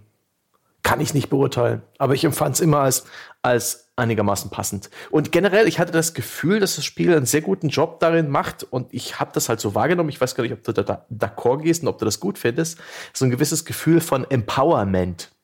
Also ein äh, englisches Wort dafür, dass man eben mit der Spielzeit langsam über die Herausforderung hinauswächst, dass man sich der, dieser Zombie-Horde stellt, dass man ein bisschen mehr in die Offensive geht. Man ist in der zweiten Hälfte des Spiels deutlich versierter darin, die klassischen Zombies umzubringen. Gibt dann auch schwerere Gegner, die einen gar nicht mehr so Angst machen. Man hat äh, neue Waffen bekommen. Man findet hier und da auch ähm, Upgrades für die bereits vorhandenen Waffen, die auch tatsächlich einen kleinen Unterschied machen. Das Inventar wird größer. Das sind immer tolle Belohnungen, wenn man so eine Hüfttasche findet und zwei weitere Inventarslots bekommt. Das macht das Spiel so viel komfortabler, auch ein Stück weit einfacher, weil man vielleicht noch eine dritte oder eine vierte Waffe mitnehmen kann und dann sehr viel wehrhafter ist. Und ich habe das sehr genossen, gegen Ende des Spiels dann doch eher einen aggressiven Charakter zu spielen, der auch vom Spiel so inszeniert wurde, als, als so eine Art coole Sau, die sich dem Endgegner freiwillig stellt, ja, anstatt einfach zu fliehen, wie es äh, verlangt wird. Und das, das hat das sehr gut getroffen und das mag ich. Und das ist für mich auch wichtig bei so einer Sorte Spiel. Ich will nicht bis zum Schluss praktisch unterlegen sein und, und wirklich Angst haben. Das fand ich, das hat sehr gut getroffen. Aber bei dir war das zu früh der Fall, nehme ich an. Ja, ja, ja, genau. Also es hat auf jeden Fall dieses Gefühl, dass so langsam sich eine gewisse Macht aufbaut und dass man nach hinten raus dann ähm, gefühlt mächtiger ist und dann halt aber auch entsprechend immer mal wieder oder häufiger halt besonders starke Gegner auch auftreten, die dann trotzdem wieder eine, eine gewisse Herausforderung sind. Aber wie gesagt, also, weißt du, so vom Spielgefühl, ich hatte meine Kiste hinterher so voll mit Heil-Items zum Beispiel. Ich habe dann da gesessen und ich habe gedacht so, ähm, man findet ja eine grüne Kräuter und am Anfang dann sammelt man noch brav jedes grüne Kraut ein und sagt, ich warte, bis ich noch ein rotes gefunden habe, weil die kann ich in dem rudimentären Crafting-System des Spiels kombinieren zu einem effektiveren Heil-Item. Und später im Spiel war das so ein, grünes Kraut, bin ich gerade gelb? Ja, direkt gefressen, fertig aus. ja, kein Inventarplatz dafür verschwenden. Weißt du, am Anfang hamsterst du noch und bringst sie in Sicherheit für, zur späteren Verwendung. ja, so ein bisschen so, ja, weißt du, so, wie wenn du die Wohnung ausmistest und Mutti sagt so, das können wir doch noch gebrauchen. Ja, der alte Fondue-Topf, was ist, wenn wir da noch Fondue machen wollen? Und das war am Anfang so und dann relativ schnell war ich an dem Punkt, wo ich mir gedacht habe, so, ja, okay. Und, oder ich hatte, ich habe sogar, und das darf in einem Resident Evil nicht passieren, ich habe da gestanden und habe gesagt, so, okay, das Heil-Item lasse ich liegen und stattdessen nehme ich jetzt hier, keine Ahnung, die Schlüsselkarte mit. Ich habe keinen Bock, zweimal zu laufen. Boah, wir haben echt drastisch unterschiedliche Spielerfahrungen gehabt. Ich bin ohne ein einziges Heil-Item im, im, Inventar und in der Kiste aus dem ganzen Spiel rausgegangen. Gott, großer Gott, ich mache mir jetzt auch gerade Selbstvorwürfe. Kann es sein, dass ich scheiße in Resident Evil bin? Ich habe das gar nicht so wahrgenommen. Ich dachte eigentlich, ich habe mich ganz gut geschlagen. Das Spiel hat mir ein B gegeben. Ja, Note B. Ist doch gut. Welche Note hast du bekommen? So wie du dich gerade selbst darstellst, wahrscheinlich eh ein A oder ein S. Ich kann mich gar nicht erinnern, muss ich gestehen. Ich kann mich nur erinnern, dass es mir angezeigt hat, dass ich sieben Stunden gebraucht habe. Ja, da war ich schneller. Ich habe sechseinhalb gebraucht. Mehr weiß ich gar nicht mehr. Also, keine Ahnung. Es liegt halt auch immer so, ich weiß auch natürlich nicht, wie, wie protokolliert ist und sowas. Ne? Ich hab's ja, man tappt ja mal raus und dann lässt man es irgendwie im Pausescreen sitzen, keine Ahnung. Aber sieben Stunden kommt schon gut mhm. hin, glaube ich. Es ist halt auch tatsächlich vergleichsweise kurz ja. nach heutigen Maßstäben. Daran merkt man auch, dass das Spiel so seinen AAA-Anspruch auch ein bisschen damit rechtfertigt, dass es diese zwei Kampagnen ja gibt. Mhm. Dass es im Grunde genommen sagt, so, hey, äh, mich spielst du ja zweimal durch. Und ähm, da können wir jetzt mal an diesen Punkt mhm. kommen und darüber sprechen. weil da habe ich echt drüber nachgedacht. Also wir haben es ja schon beschrieben. Es gibt eben, äh, wenn man die Kampagne abgeschlossen hat mit einem Charakter, dann die Möglichkeit, einen sogenannten Second Run zu starten mit einem zweiten Charakter. Das hat vor allem die Auswirkung auch, dass die Einführung abgekürzt wird. Wenn man das erste Mal spielt mit der entsprechenden Figur, ähm, also das erste Mal spielt, dann gibt es eine kleine Einführungssequenz, so, eine, so, so auch Tutorial-artig mhm. an einer Tankstelle und erst dann kommt man in die Stadt und dann durch die brennende Stadt und sowas in diese Polizeistation und beim zweiten Durchgang sagt das Spiel so, okay, das kennen wir schon, hopp, hopp, hier Polizeistation. Das fand ich zum Beispiel sehr angenehm. Und dann merkt man auch schon, der zweite Durchlauf aus dieser anderen Perspektive ist erheblich anders. Also viel mehr darin unterscheidet sich vom ersten Durchgang, als ich erwartet hätte. Aber immer noch nicht genug. Ja. Das ist mein Eindruck. Und das Witzige ist auch, dass der, du hast Leon gespielt und hattest den zweiten Durchgang mit Claire, ne? Genau, korrekt, ja, ja. Ich habe Claire gespielt und hatte den zweiten Durchgang mit Leon. Der zweite Durchgang von Claire ist anders als der erste Durchgang mit Claire. Es gibt also praktisch vier Solo-Kampagnen. Äh, Leon A, Claire A, Leon B, Claire B. Die B-Durchgänge, die man freischaltet, indem man mit dem anderen Charakter die Story durchspielt, sind auch ein bisschen schwieriger. Da sind stärkere Gegner, weniger Items und ein etwas anderes Scripting. Äh, auch was äh, Item, so Rätsel-Item-Orte angeht, mit drin. Das finde ich irgendwie total interessant. Das ist eigentlich so eine, ja, würde ich auch mal sagen, ein Relikt der 90er, dass man eben Wiederspielwert schafft auf eine Art und Weise, die heute nicht mehr so wirklich üblich ist. Denn genau wie du habe ich eben ein Problem damit, dass trotzdem, auch wenn ich mit, äh, mit Claire andere Storybeats erlebe, und auch mit Claire B einen anderen Einspiel ins Spiel habe als mit Claire A, dass trotzdem immer noch zu viele Spielbestandteile identisch sind und ähm, ein großer Reiz des Spiels für mich verloren geht, nämlich was passiert als nächstes. Das fand ich hervorragend bei dem Spiel. Voll, äh, so, so dumm und so plump die Klischees auch waren. Es hat mir so viel Spaß gemacht, von einem ins nächste zu tappen und nicht zu wissen, was da kommt. Auch äh, segensreich, dass ich den Vorgänger nicht kenne. Und diese, ja, diesen Wiederspielwert zu schaffen und eben da auch so Ziele einzubauen, wie die B-Story in, ich glaube, unter drei Stunden oder unter zweieinhalb Stunden zu schaffen für einen S-Rang, um dann weitere Extras freizuschalten, was auch so in die Speedrun-Ecke geht und was auch nur dadurch ermöglicht ist, dass das Spiel eigentlich lediglich als Hauptaufgabe hat, schnellstmöglich dieses Schalterpuzzle zu lösen, was diesem Spiel zugrunde liegt. ist irgendwie ganz witzig. Aber eben kein Bonus oder keine Qualität, die ich wertschätzen kann. Ich fand das eher schade, dass da noch so viele extra Dinge drin sind, die ich mir halt mit repetitiven Gameplay, mit dem Wiederholen von Bekannten erarbeiten muss. Und das ist mir dann, da bin ich vielleicht auch zu weich, ein zu moderner Spieler, die ich mir dann eben erarbeiten muss und dann, nee, lieber das YouTube-Video angucken mit den Unterschieden. Das ist mir fast peinlich. Aber ich bin immerhin beeindruckt, wie sehr sich Claire und Leons Story dann doch in einigen Details unterscheiden. Ja, also da, das ist, das ist so das ist so die, die, das sind diese zwei Perspektiven, die, die man darauf haben kann, auf die ich eigentlich mhm. raus wollte. Also zum einen muss ich anerkennend nicken und mir denken und sagen, was Spiele angeht, die mir so eine Art New Game Plus Modus oder ähnliches anbieten, irgendeine andere äh, Art von Anreiz bieten wollen, dass ich das Spiel nochmal durchlaufe. Der Aufwand, der hier betrieben wird, dass ich diesen zweiten Durchgang mache und dass ich dafür sozusagen auch einen Gegenwert erhalte, ist erstaunlich hoch. Also das ist einfach sehr viel neues Zeug drin. Du kriegst äh, eine andere Endsequenz, es gibt unterschiedliche Spielabschnitte, man wechselt auch in jeder der beiden Kampagnen, wenn man so will, mal zu einer anderen Spielfigur und das, äh, das ist jeweils einzigartig für diese Kampagne, diese Abschnitte und auch der Ablauf ist in Teilen unterschiedlich. Das heißt, es ist durchaus gewinnbringend und ich war tatsächlich überrascht, wie unterschiedlich sich dann diese Claire-Kampagne gespielt hat. Aber unterm Strich, und das ist jetzt meine persönliche Meinung, fand ich das scheiße. Und zwar, weil genau deswegen eigentlich, da war so viel cooler Content, den ich sehen wollte. Und den musste ich mir erarbeiten und erkaufen, indem ich aber die ganze Redundanz gefressen habe, mhm. die trotzdem noch drin war. Und es war immer noch viel zu viel, als dass ich das Gefühl hatte, das ist ja cool. Das ist, als ob ich ein neues Spiel spiele. Das war nicht so wie bei Near Automata, wo auch erstmal eine gewisse Redundanz eingetreten ist, ist dann aber sehr schnell dazu überging, dass ich wirklich komplett neues Zeug gespielt habe. Und hier war es so, bisschen was Neues, der gleiche Scheiß, der gleiche Scheiß, der gleiche Scheiß. Und ja, du kommst an es gibt dann so Stellen, da musst du an einer Statue ist ein Kombinationsschloss mit Symbolen und dann musst du halt mit Leon einstellen von mir aus Fische, Krug, Frau und bei Claire musst du halt einstellen, keine Ahnung, Widder, Skorpion, Leier.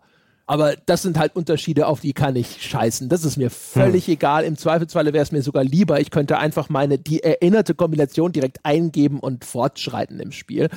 Und dann zwischendrin ist halt so, und nochmal durch das äh, Büro West und nochmal durch den Lagerraum Ost und nochmal hier und ich brauche diese mhm. zwei Items und ach, guck an, die Items sind an einer anderen Stelle diesmal, dann muss ich ja sogar nochmal neu gucken.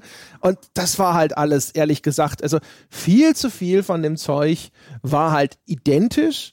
Und ja, also meine Lust darauf, das alles in Kauf zu nehmen, um an das, das neue Zeug zu kommen, war halt extrem gering, muss ich gestehen ich habe dann den Claire-Durchlauf, den habe ich halt benutzt, um auch diesen Hardcore-Modus auszuprobieren. Den habe ich dann halt genauso weit gespielt, bis dann diese einzigartige Sequenz sozusagen gekommen mhm. ist mit diesem separaten Charakter.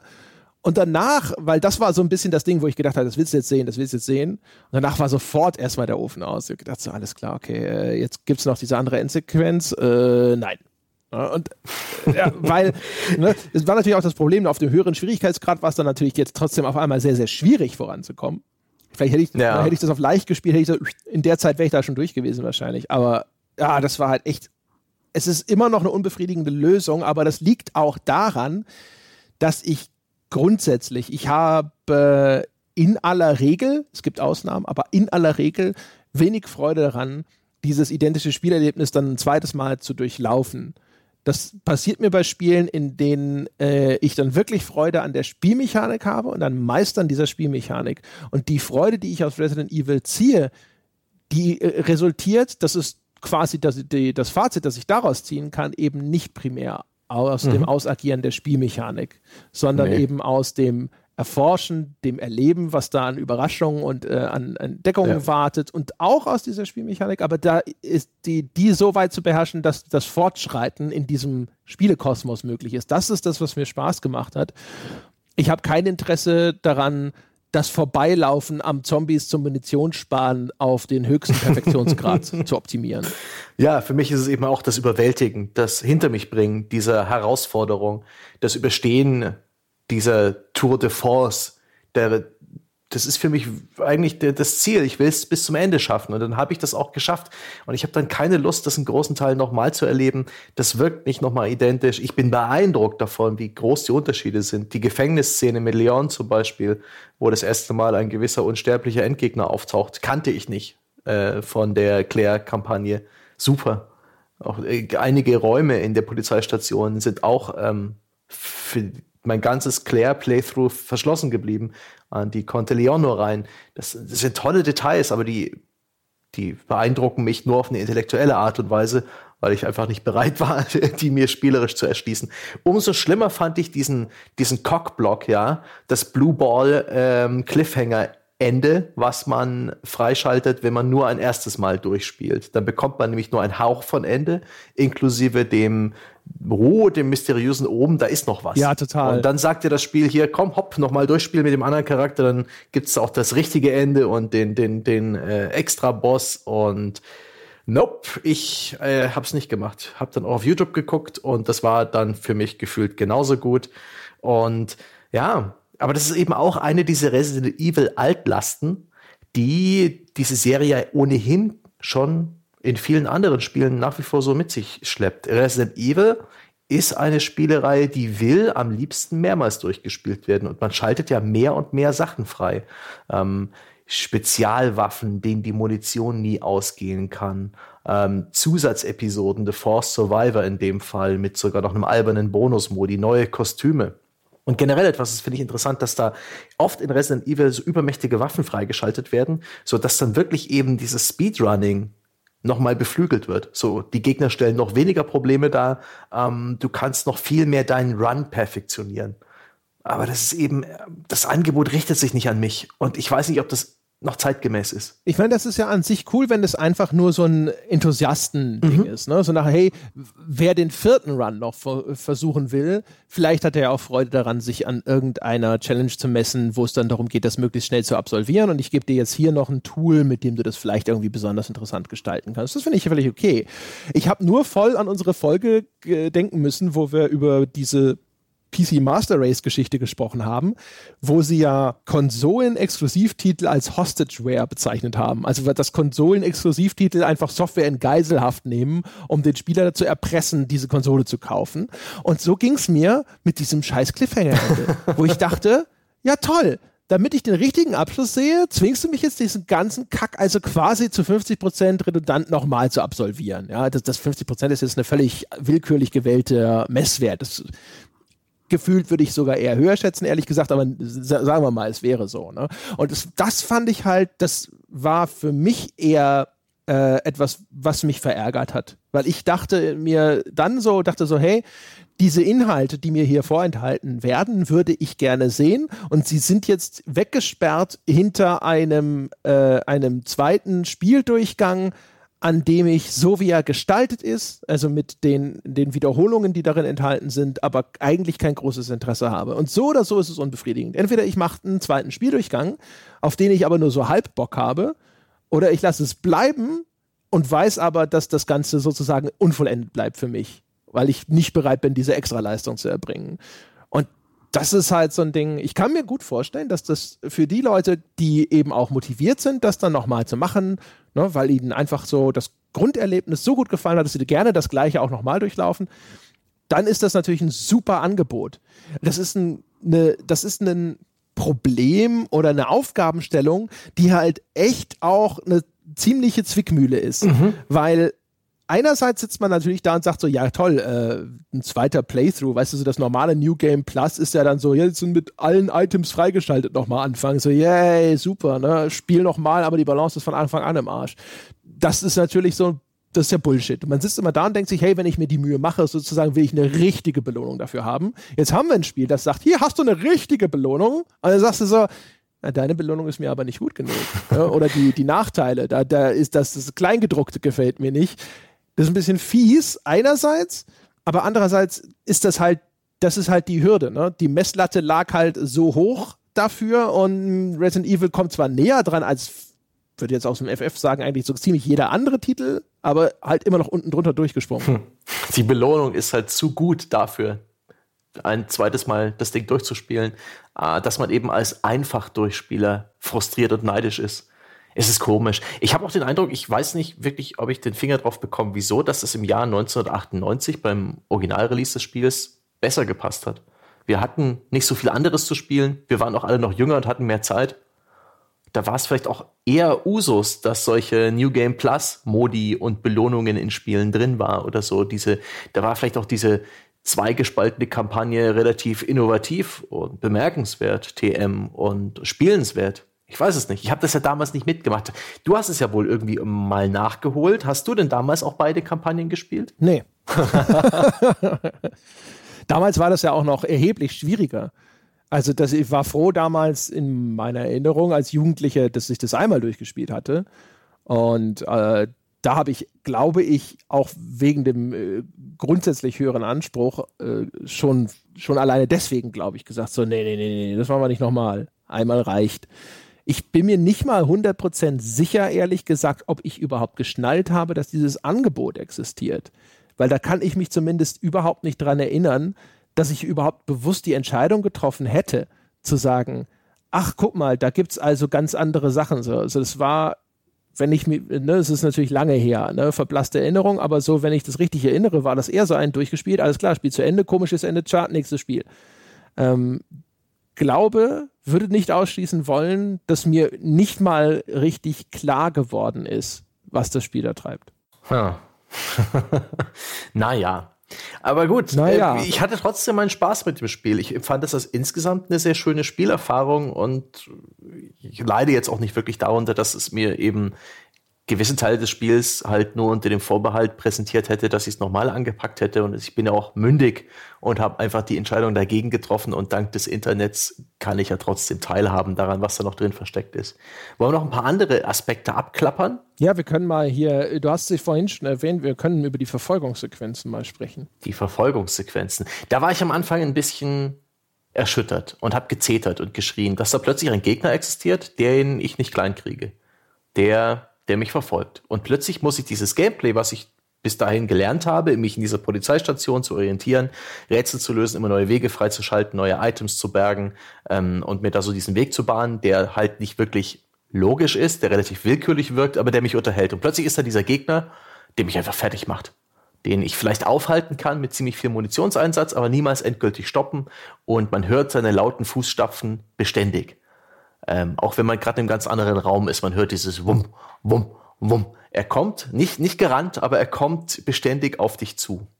Und das hat mich so frustriert und genervt. Das war auch einer der Punkte, wo ich meine Pause vom Spiel gemacht habe, weil ich in dem Moment hat das für mich extrem an Qualität verloren. Aber ich habe relativ schnell festgestellt, den, das ist eine Gefahr, eine zusätzliche Bedrohung, die ist manageable.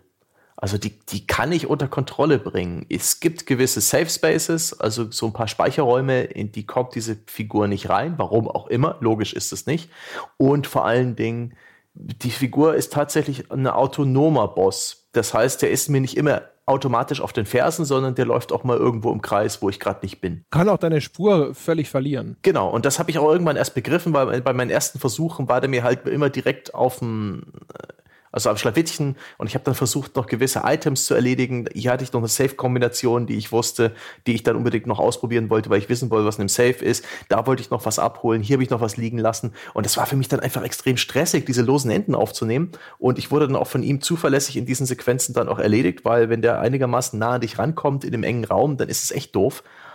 Ähm, und da habe ich gedacht, das ist total schlechtes Game Design. Aber irgendwann habe ich begriffen, das muss ja gar nicht der Fall sein. Äh, lauf ihm einfach davon, dreh ein paar Runden durch die Polizeistation. Vielleicht hast du Glück oder er ist gerade nicht da und wenn nicht, dann bleib ihm einfach fern. Der ist einfach so ein zusätzlicher Stressfaktor und dann hat er plötzlich wunderbar funktioniert. Und ja, das ist auch eine Sache, die musste ich erst mögen lernen. Aber letztendlich habe ich meinen Frieden damit gemacht. Ja, Resident Evil ist halt auch, und auch das macht es zu, in gewisser Weise natürlich zu einem etwas klassischen Vertreter, ein Spiel, das ähm, dir manchmal nur scheinbare Freiheiten lässt und das aber eine relativ klare Vorstellung davon hat, wie es äh, gespielt oder gelöst werden möchte.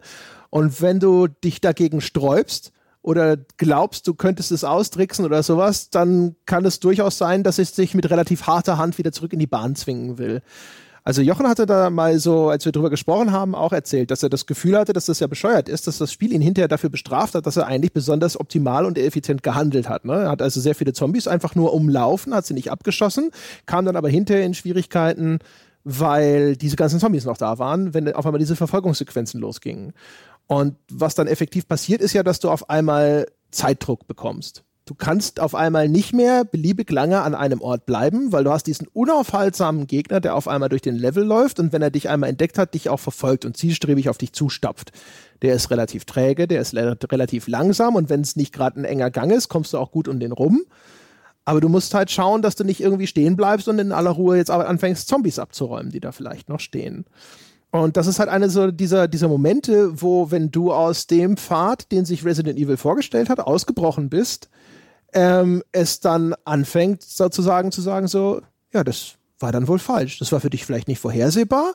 Du hast vielleicht sogar gedacht, das ist eigentlich besonders effizient, ne? aber dafür kriegst du jetzt trotzdem aufs Maul.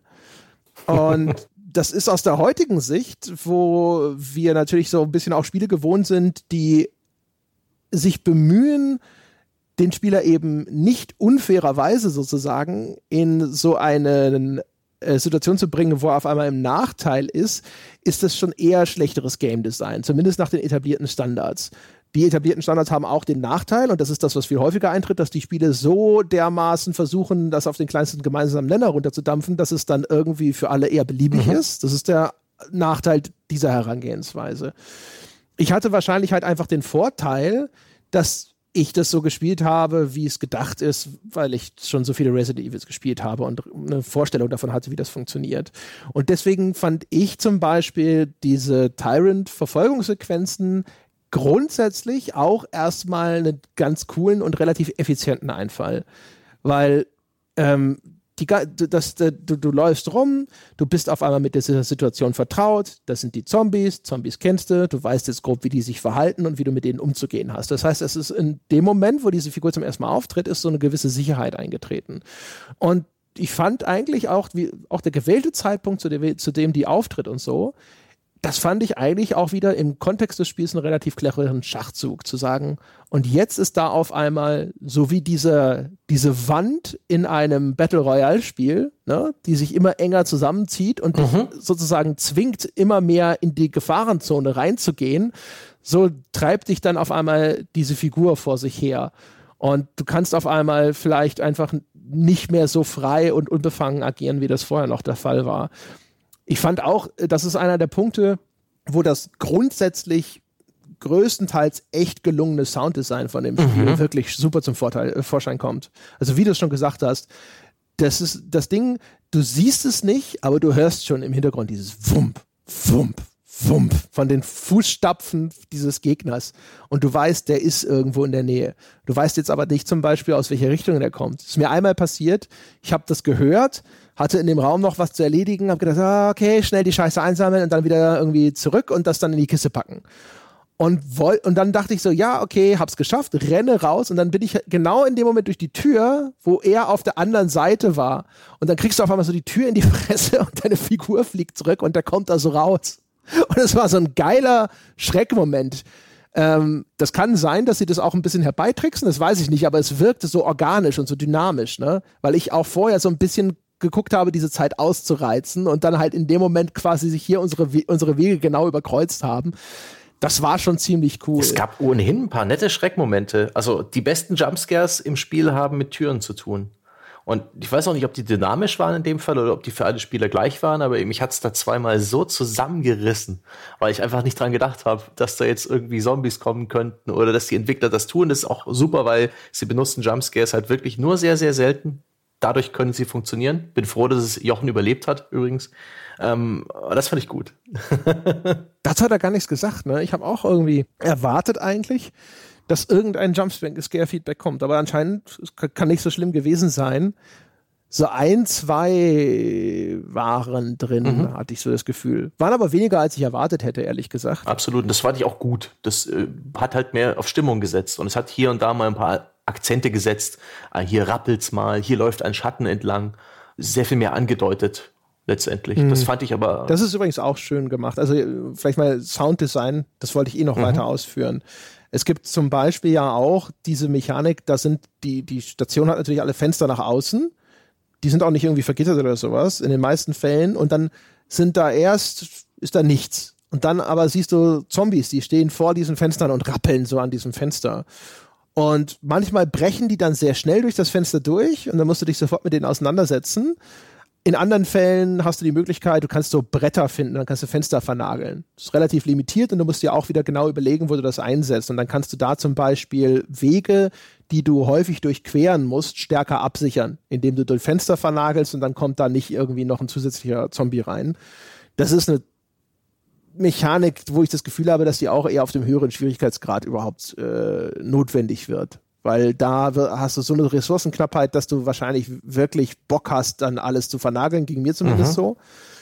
Im Normal habe ich das am Anfang gemacht und habe dann hinterher gedacht, so Bretter, nein, damit müll ich mir mein Inventar nicht voll. Die waren mir dann scheißegal. Aber wie das von den Soundeffekten umgesetzt ist, wenn du schon hörst, da ist irgendwas und rappelt an diesem Fenster, dann ist für dich die Information, nachdem du einmal erlebt hast, wie die durch diese Fenster brechen, sofort so ein, oh, da könnte was kommen.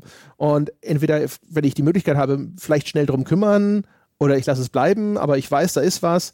Und das hat viele Sachen, also auch die ganze Geräuschkulisse. Du hast ja diese Zombie-Laute ne, im Hintergrund vom mhm. klassischen primitiven Stöhnen, was aber auch so ein bisschen schön transportiert, dass das diese merkwürdige, hirnlose Kreatur ist, die dir hier so einfach gedankenlos nachstapft und quasi nur getrieben ist von irgendeinem instinktiven Verhalten, bis hin zu anderen, den richtigen Monstern, die dann auch richtig fies aggressiv klingen. Also wo du wirklich das Gefühl hast, du hörst das und du denkst dir so, okay, das Ding hat keinen guten Tag. Ne? Und wenn ich dem zu nahe komme, dann wird es unangenehm. Das finde ich, haben sie echt gut gelöst. Auch der Soundtrack, ne, wie die Musikkulisse, auch zum Beispiel, wenn dieser Tyrant dich verfolgt, wie das wechselt, ne, wie es auf einmal treibender wird, auch von dem Tempo der Musik und so. Das haben sie insgesamt schon echt gut gelöst. Mhm. Also generell mit der Inszenierung bin ich sehr einverstanden, auch grafisch. Wir haben es alle am PC gespielt, glaube ich. Ja. Ich bin, also ich äh, bin mit der PC-Version äußerst einverstanden. Die läuft gut. Die bietet 21 zu 9 Support, ja, für die Ultra-Wide Master Race, der ich angehöre. Eine wirklich feine Grafik, also insbesondere schummerig und dunkel inszenierte Bereiche mit so volumetrischem Licht, sehr detailreiche Umgebungen. Sie sind zwar sehr statisch, es gibt kein einziges rotes Fass, auf das man schießen kann, oder? Irre ich mich? Nee, keine roten Fässer, keine Physik großartig mit Umgebungsobjekten. Alles ist eher so ein bisschen in, ja, fest vorgeschrieben. Wenn irgendwo mal was passiert, ist es ein Skriptmoment, aber damit habe ich überhaupt kein Problem gehabt. Das ist halt eine, eine Oldschool-Kulisse. Früher waren das vorgerenderte Sequenzen, da gab es auch keine Interaktivität per se damit. Und jetzt ist es halt eine relativ statische, aber sehr detailreiche und schicke, stimmungsvolle Kulisse. Hat mir sehr viel Spaß gemacht, das alles zu erkunden. Ja, also atmosphärisch fand ich sie. Detailreich insofern auch, als dass das teilweise ganz ordentlich ist von diesem Visual Storytelling mhm. her, aber ehrlich gesagt da nicht, zum, nicht besonders einfallsreich, sondern halt so die Blutspur, die hinter einer verschlossenen Tür ja, verschwindet und du da, ahnst, da könnte ja. schon was sein. Ne? Uh, Texturen zum Beispiel fand ich teilweise hässlich. Mhm. Also gerade hinterher, es gibt so einen Abschnitt, wo man in so diese, diese ähm, Abwasserkanäle kommt und da ist so eine Art Kläranlage, mhm. so ein industrieller Komplex vorgeschaltet, wo dann sehr viele Betonmauern sind. Und das, das sah teilweise doch sehr altbacken aus. Ja, hier und da. Ne, also technisch beeindruckend ist es meiner Meinung nach nicht, außer dass es ähm, mit einer sehr hohen Framerate sehr, sehr sauber läuft. Äh, ansonsten, aber atmosphärisch war es sehr gut, aus den von dir genannten Gründen. Gerade mit der Art und Weise, wie die Lichtstimmung äh, eingesetzt wird. Es gibt ja äh, bekannterweise, wer, das, ich, das ist jetzt ein Mini, Mini, Mini-Spoiler, wer es noch nicht weiß, zu einem Bossgegner, wenn man das überhaupt so nennen will, der auftritt. Es gibt da bekannterweise ein Riesenkrokodil. Und wenn das auftaucht und dann so im Schatten verborgen ist und die Augen leuchten und so, das zum Beispiel, da merkt man einfach, die Lichtsetzung ist sehr effektiv, wie die Haut nass glänzt, also überhaupt so feuchte Oberflächen, Schleim, Dreck, Matsch, mutierte irgendwas, komische organische Überreste bis hin zu in dieser Kläranlage Wasser voll von Scheiße. ja. Das kann das Spiel super. Ja, das kann's gut. Wasser voll von Scheiße, in das sich der Charakter, in, in das sich der Charakter ohne zu zögern ja, reinwirft, um einfach mal zu gucken. Ohne Motivation. Ja. Einfach nur, weil offensichtlich irgendwo ein Schachfanatiker, Klärwerkdesigner ähm, Sicherung versteckt hat mit Schachmotiven. Furchtbar, ja. was für ein Bullshit, aber ein herrlicher Bullshit.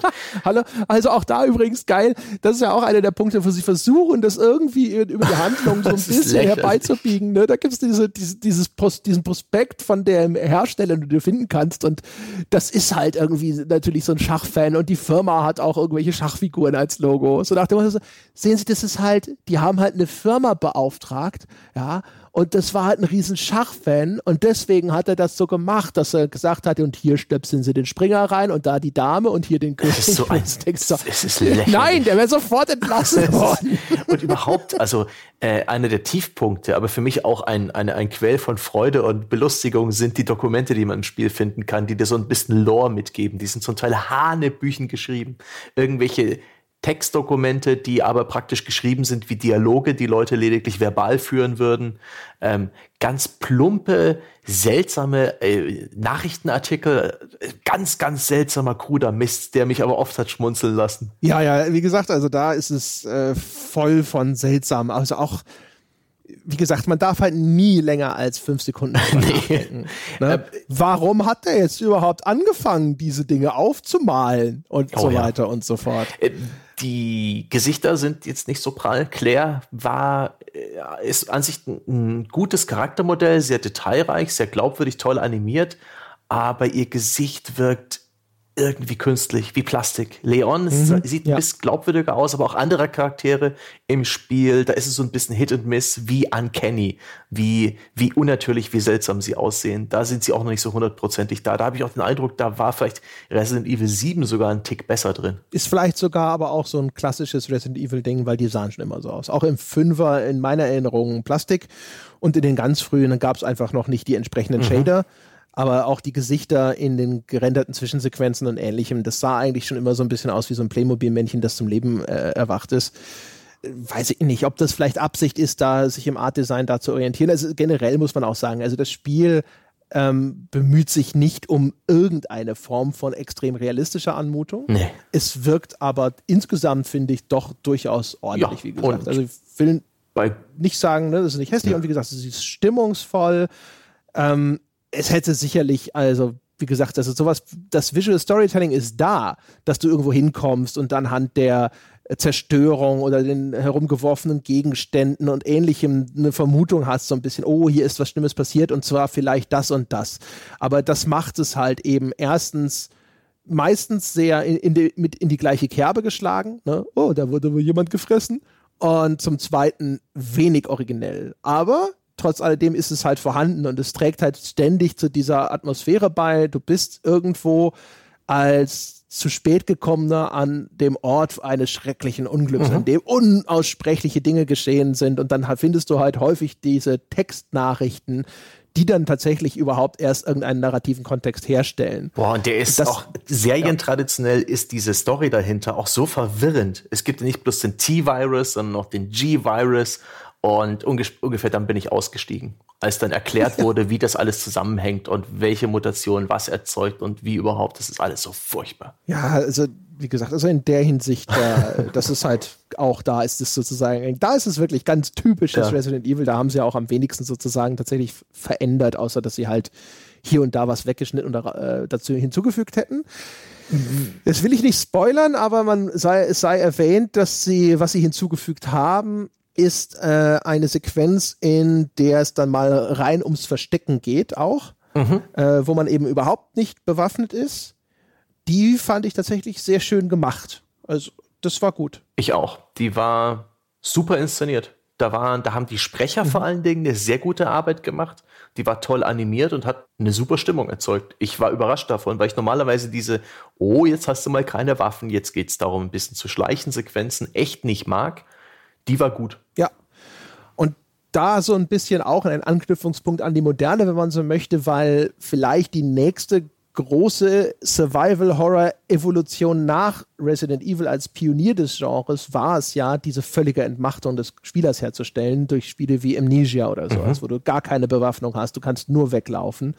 Und diese Art von Gameplay jetzt in das Spiel nochmal zu integrieren auch als eine Art sozusagen Anschlusspunkt an das, was danach gekommen ist, neben den ganzen technischen Veränderungen mhm. und den äh, Veränderungen im Game Design. Das fand ich eigentlich auch einen sehr schönen Schachzug, wenn man ja. so möchte. Auch das gibt dem Ganzen nochmal einen etwas anderen Anstrich. Und ist auch nicht zu lang, als dass es dich nervt. Ähm, das genau. wechselt jetzt nicht irgendwie dauerhaft die Gangart, sondern ist bloß ein nettes kleines Zwischenspiel, auch mit einem meiner Meinung nach echt gelungenen Antagonisten. Den, den mhm. mochte ich, den Bösewicht, der dem Fall die, die Rolle gespielt hat. Der war angenehm widerlich. Super. Nee, das haben sie wirklich schön gemacht. Und wie du schon richtig sagst, genau, also auch vom Pacing her, auch vom Gameplay-Pacing her gut gewählt. Dass du nicht da sitzt und denkst dir, hallo, ich will Resident Evil wieder spielen, bitte. Sondern halt wirklich die Art von Unterbrechung, auch so die Inszenierung ist in der, in der Handlung, ne, dass das so mhm. zeitlich so ein bisschen parallel ist zwischen zwei Sequenzen, die du spielst und so. Das war alles echt ziemlich, ziemlich cool. Auch da habe ich halt aber auch gedacht, äh, wäre schön gewesen, wenn es davon sogar noch ein bisschen mehr gegeben hätte. Ähm, weil diese Auflockerung von dem Standard-Gameplay war an der Stelle schon relativ nett. Es gibt so ein, zwei Sachen, wo es auch noch mal ein bisschen gebrochen wird, aber das ist dann vergleichsweise selten. Genauso wie auch ehrlich gesagt die Puzzles, hm. bis auf ganz wenige Ausnahmen, geben mir in dem Spiel nichts. Nee, die, die wirken halt unglaublich willkürlich haben mit der Realität oder mit Physik und Logik nichts zu tun und sind dann schon eher so Bremshügel und eher Fleißarbeit. Es war nicht irgendwo wirklich schlimm Nachdenken nötig. Außer nee, Trial eben, and also. Error, teilweise sogar frustrierendes Trial and Error. Also bis ich diese ganze äh, Bube, Dame, König Geschichte äh, Springer, also diese Schachgeschichte. Wer es spielt, wird wissen, was ich meine. Bis ich da alle Teile beieinander hatte, ich habe selbst nicht gewusst, wie ich das gemacht habe. Ich fand die sogar, das ist fast sogar eher eine, für mich auf der positiven Seite, weil das war tatsächlich was, wo ich mal nachdenken musste. Ich fand es viel schlimmer, mit Rätseln konfrontiert zu werden, wo es ist, hier ist das dritte Symbol in einem Kombinationsschloss hm. schlecht zu erkennen. Ja. Finde raus, was es ist. Du hast übrigens unbegrenzt viele Versuche, ist halt so. Ja, okay. Ja, das ist halt, und das ist eigentlich ja die Hauptart von Puzzle wenn überhaupt wirklich gepuzzelt wird, also sehr häufig ist es tatsächlich eher, ähm, es existiert zwar nominell ein Puzzle, aber was es ist, ist ein Hindernis, das ja. durch Exploration gelöst ähm, oder beseitigt werden möchte. Was mich voll überrascht hat im Spiel, wo, womit ich einfach nicht gerechnet habe und was mich auch eine Zeit lang am Fortschritt gehindert hat, ist die Tatsache, dass man sich Items anschauen muss. Und so, da kriegt man diese ja. 3D-Ansicht, die so ist auch ein bisschen ein Oldschool Gameplay, ja, das, Game Design das, das Objekt in 3D rotieren ja. können. Das war mal ein cooles Gimmick. Und das habe ich eben, das fand ich auch seltsam und habe es ignoriert und irgendwann festgestellt, oh shit, das ist in diesem Spiel Pflicht. Und aber ja, als ich es dann genau. begriffen habe, fand ich das auch irgendwie ganz charmant. Ja, auch das ist wieder so ein Fall. Ich wusste, ich kannte, äh, es war deswegen sehr, sehr trivial. Hm. Aber ähm, weiß ich nicht also da, das ist halt auch so ein Ding. Du musst halt auf die Idee kommen, dass diese Option dir ja angeboten wird, die du die ganze Zeit nicht gebraucht hast und jetzt auf einmal ist sie für dich verpflichtend, damit du an dieser Stelle äh, tatsächlich weiterkommen kannst. Das ist halt so, hm, geil finde ich das nicht, finde es auch nicht besonders schlimm. Ja, aber insgesamt ist es halt echt vollgestopft mit so Zeug, wo ist dann halt, du denkst erst, ah, vielleicht muss ich drüber nachdenken. Nee. Und so, nein, ich muss nur rumrennen, bis ich die Lösung gefunden habe. Es gibt ja sogar das fand ich ehrlich gesagt sogar fast schon aufdringlich, dann in den Ladebildschirmen teilweise nach dem ersten Scheitern schon extrem explizite Tipps auch oh, noch. Okay. Zum Glück waren die so kurz bei mir, dass ich es häufig nicht ganz Ey, lesen gut, konnte. dass ich das Ding auf meiner superschnellen SSD installiert habe. Ich bin nicht dazu gekommen, die Ladebildschirme zu lesen. Das ging alles schön flott. Aber bei diesem Item anschauen, das fand ich aber zum Teil echt schön gemacht. Da gibt's, ähm, ich glaube, auch das ist ein Item, um dir das näher zu bringen, ein elektrisches Bauteil. Das findet man in Form einer Pappschachtel. Und die muss man aber erst noch aufmachen. Aber während man ja. diese Pappschachtel dreht, hört man etwas darin umherklappern. Das ist voll schön. Das ist so ein kleines äh, Element, dieses, diesen Soundeffekt da einzubauen. Aber der macht diese Interaktion, dieses Untersuchen der Schachtel einfach so viel besser. Top. Also mhm. Audiodesign äh, kann man echt loben. Aber insgesamt, wir haben ja eingangs so ein bisschen über die, die Wertungen gesprochen, über die, das, das uniforme Lob, das dieses Spiel bekommen hat. Vielleicht wollen wir mal in diese Richtung abbiegen. So langsam. So, das ist ja auch ja. gleichzeitig die Ausfahrt aus der heutigen Sendung vielleicht. Ja, genau. Die Heimatabfahrt von der Autobahn. Ja, also, äh, also ich kann verstehen, dass man das Spiel sehr gut findet. Dass man dem Spiel eine 90 gibt, übersteigt meine Vorstellungskraft, wenn ich ehrlich sein soll.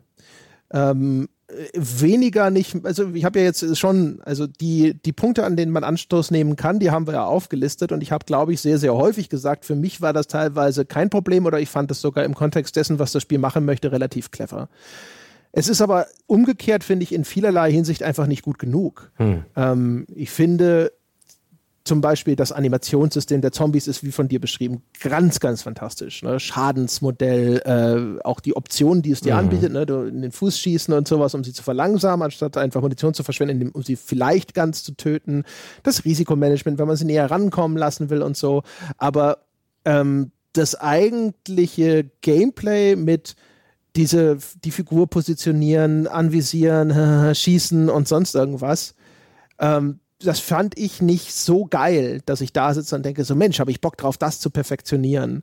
Die Geschichte äh, ist ein ziemlicher Haufen dampfende Scheiße, ehrlich gesagt. Sie ist durchaus von der, durchaus, du hast äh, durchaus Szenen, die sind schön anzuschauen und unterhaltsam. Aber das ist halt echt schon alles ein bisschen wohlwollend. Und auch wenn es mir teilweise gefallen hat, sind halt sehr viele Sachen zweischneidige Schwerter in dem Spiel. Also vieles von dem, wo ich sage, ich weiß, was sie machen und ich halte das auch für eine gute Entscheidung, weil es diesen Effekt hat, sind Sachen, die haben Schattenseiten. Ähm, und die kann man jetzt auch nicht ganz ausblenden, finde ich, in vielen Fällen. Und von daher, ich sitze halt so ein bisschen da und denke mir so, hm, das ist schon ein echt cooles Spiel. Hat mir gut gefallen. Es hat äh, diese, diese sieben Stunden, die ich gebraucht habe für diesen ersten Durchlauf, waren eigentlich auch gut portioniert. Nur eben die Konstruktion dessen, dass dann noch dieser andere Content ist, an den ich eben nur rankommen kann, wenn ich bereit bin, das dann nochmal zu durchlaufen und eben auch viele andere Sachen, die ich echt cool finde, aber nicht mega super finde und so, führen halt dazu, dass ich so ein bisschen wieder da sitze und mir denke so, boah, ne, bevor eine 90 irgendwo ausgepackt wird oder so, muss halt viel passieren. Und hier passiert halt ordentlich was, aber nicht so ja. viel. Ich fand es auch sehr gut, aber nicht so gut. Es ist ein bisschen vielleicht vergleichbar mit sowas wie in Call of Duty, mit so einer, mit so einer Schießbude. Es ist halt so eine, eine Grusel, ein Geisterschloss. Ja? So eine Jahrmarktattraktion. Es ist eigentlich relativ dünn, was da, was da spielerisch geboten wird und auch wie flexibel du darin bist zu spielen. Es gibt den Weg, den der Designer vorgesehen hat, wie wir es öfters jetzt hier auch schon erklärt haben, und das ist der Weg. Punkt. Und deswegen ist es für mich auch, und genauso wie in Call of Duty eben eine reißerische Schießbude ist, durch die du auch so durchgeleitet wirst, ohne dass du allzu flexibel nach links und rechts ausweichen kannst. Und das sind für mich eben selten Spiele, die wirklich absolut brillant und herausragend sind. Und mein Gott, es hat auch dann auch noch dieses Retro-Fundament, was man hier und da auch spürt, ist in dem Sinne auch, kann nicht eben das übel nehmen, dass es altbacken vielleicht hier und da ist, aber es ist halt ein, ein sehr gutes Spiel, aber jetzt keine, kein Meilenstein. Aber alles in allem war ich sehr froh damit, es gespielt zu haben. Es hat mal wieder ähm, meine Gewissheit geschürt, dass ich halt tatsächlich diese Genre sehr mag und war einfach eine schöne, wilde, fluffige Erfahrung, äh, die mich aber auch so praktisch, die ich hinter mir gelassen habe. Das ist kein Spiel, über das ich noch lange nachgedacht habe, nachdem ich es beendet habe, wo ich, ähm, wo ich auch sehr gern hin wieder zurückkehren will, wo ich mir vielleicht Gedanken mache, wo ich vielleicht einen Redebedarf habe, einen großen mit anderen. Okay, mein Redebedarf, ein Stück weit hatte ich den, ich habe mir auch Notizen gemacht, weil es ja auch meine Arbeit ist, aber das ist eher so eins, das ja, Hirn aus, durch, Spaß haben, fertig. Lustigerweise habe ich mhm. gerade mehr Lust, Ace Combat 7 weiterzuspielen und noch ein paar Missionen, die ich da durchgespielt habe, wo das, das, auch nicht perfekt ist, aber es ist einfach eins, das mich mehr reizt, weil das reine Gameplay mich da unterhält. Und bei Resident Evil ist es eher, wie, wie schon beschrieben, die Erfahrung, das Erkunden, das Erleben. Und das habe ich jetzt erlebt. Hm. Und das ist eben keine 90. Ja. Also äh, auch da Redebedarf durchaus. Also was, was man wirklich echt lobend herausstreichen kann, ist halt eben der Umgang damit, dass es sagt, ich möchte ein Horrorspiel mhm. sein. Und man merkt einfach, und das mag in Teilen altbacken sein, weil es altbackene Lösungen für mhm. diese Aufgabenstellungen sind. Und wahrscheinlich oder vielleicht gibt es modernere und äh, genauso effektive, aber bessere Lösungen, die vielleicht dann weniger Nachteile mit sich bringen. Aber das zum Beispiel, das Altbackene fand ich in dieser Hinsicht sogar sehr, sehr positiv. Dass ich da saß und mir dachte so, ich weiß, warum du das machst. Ich weiß, warum du auf deinem höchsten Schwierigkeitsgrad die Anzahl der Speicherplätze begrenzt. Ich weiß, warum du sagst, hey, äh, du kannst zwar sofort anfangen zu schießen, aber du musst nur, es gibt eine Verzögerung, bis du präzise treffen kannst, ja.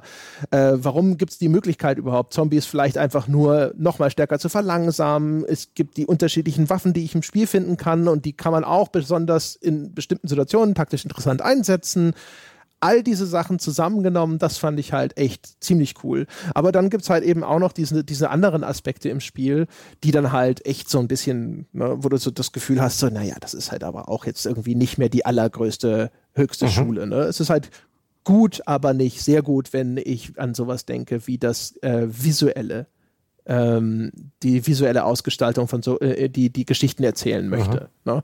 Äh, es ist technisch gut, aber nicht herausragend. Atmosphärisch ist es, wie gesagt, es ist echt gelungen.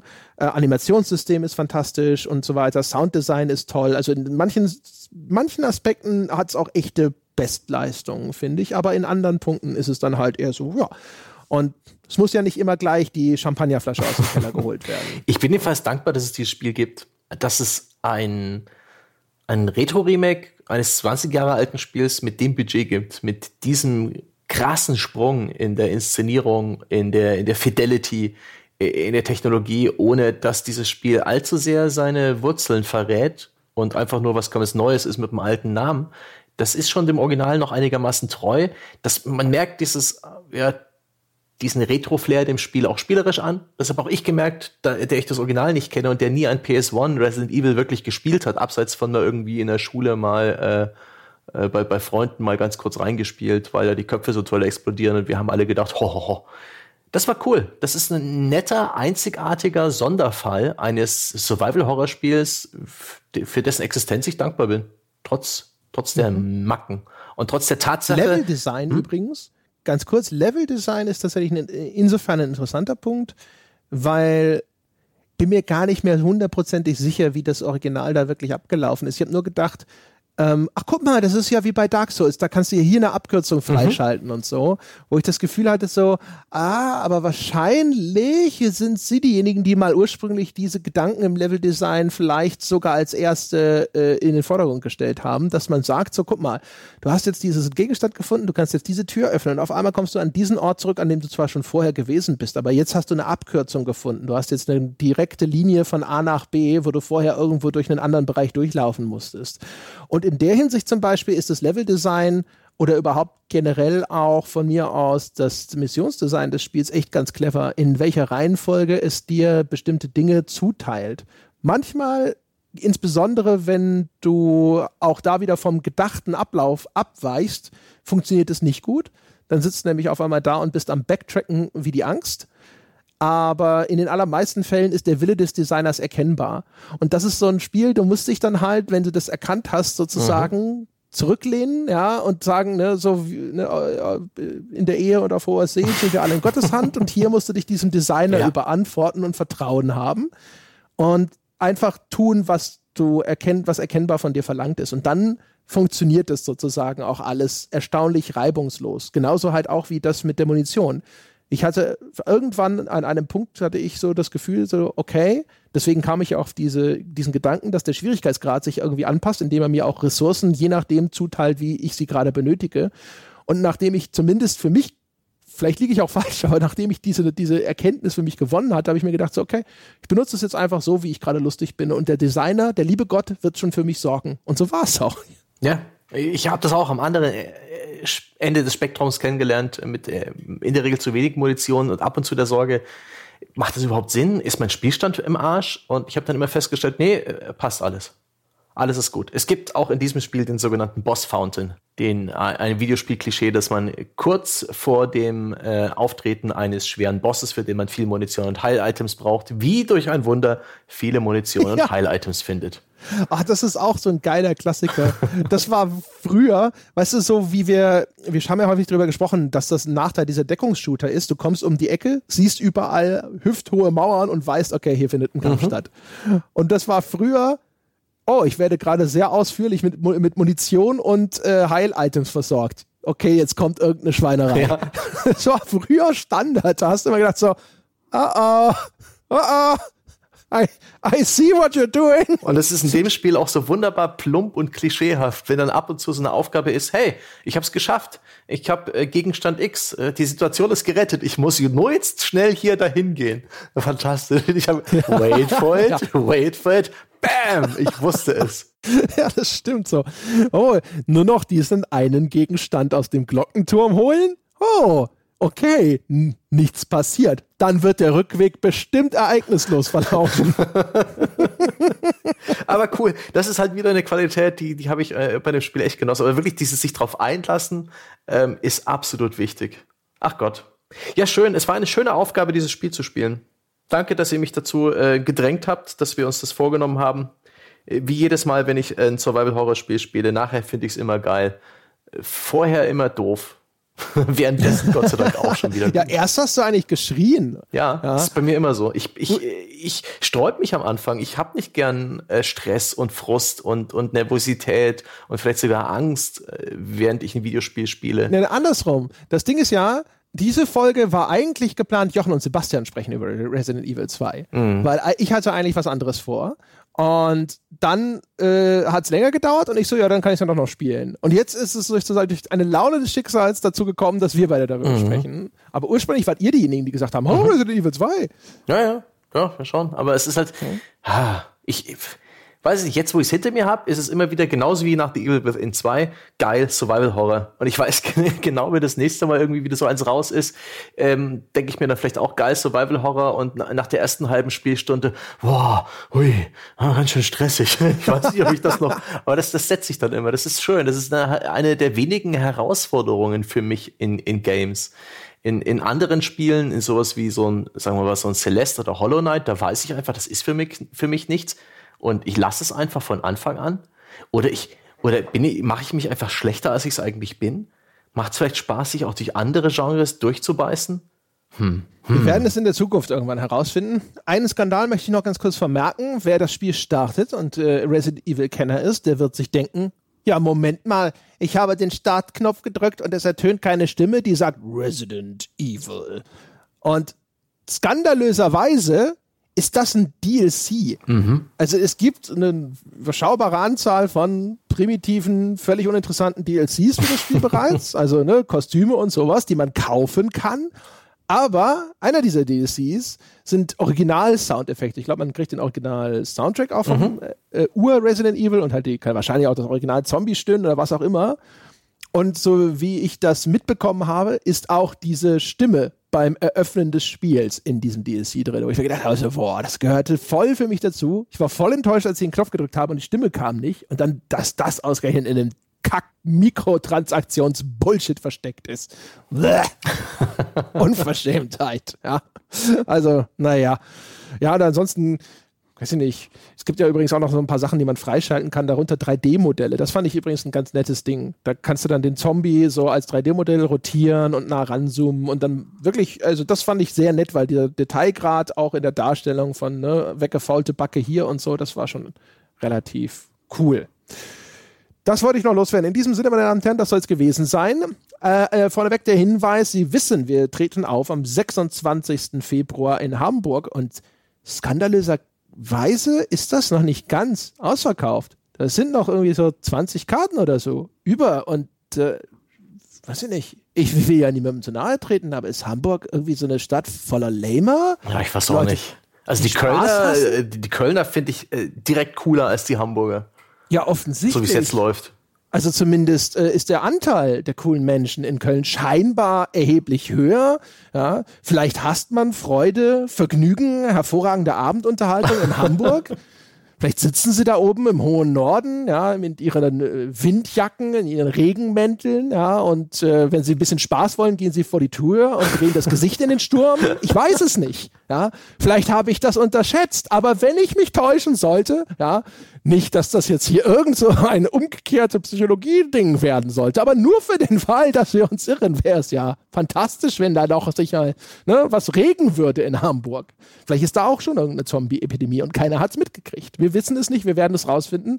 26.02., meine Damen und Herren, The Pot Live. Wer weiß, ob wir das je wieder machen mhm. nach dem. Das könnte das letzte Mal sein, dass Sie diese Chance bekommen. Also schreiten Sie zur Tat.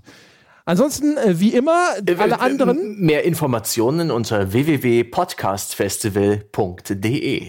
Richtig, und der Link äh, auch in der Beschreibung zu dieser Episode. Machen Sie den Laden voll, ja. Hm. Wir wollen uns ja auch äh, so ein bisschen Rockstar-mäßig fühlen können, ja. Sollen ja alle da stehen und alle, ne, die Ordner sollen sagen, oh, wieder überbucht der Laden, alles voll, ist ja unglaublich, haben wir noch nie gesehen.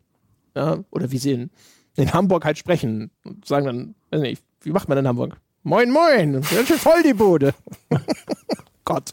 Schon wieder 20 wieder zurückgetreten vom Kauf, aber ich, ich, ich lasse es besser. Ja, die Message ist hoffentlich angekommen. Ja, da draußen, ihr Hamburger, lassen Sie uns nicht hängen.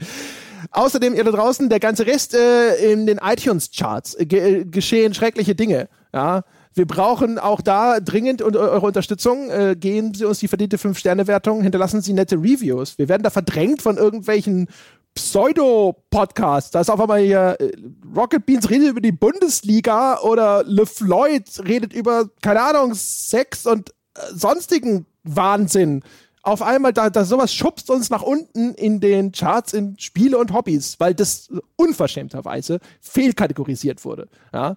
Da habe ich auch sofort gedacht, so, wo ist denn der Melden-Button auf iTunes? Das geht doch gar nicht. Hier, Bundesliga, das hat doch den Spielern Hobby die nichts verloren. Muss eine Sportkategorie für sowas geben. Ja? Skandalös. Ja, der, der, sofort der, der ordnungsliebende Bürger in mir erwacht ja, und hat gedacht, so, wo kann ich den Falschparker anzeigen? Aber André, dass du jetzt, also der Call to Action sollte positiv formuliert sein, ja? Nicht mit, mit irgendwie Grantelei. Das, das ich geht kann besser. nicht anders, dieses, das Entsetzen, ja.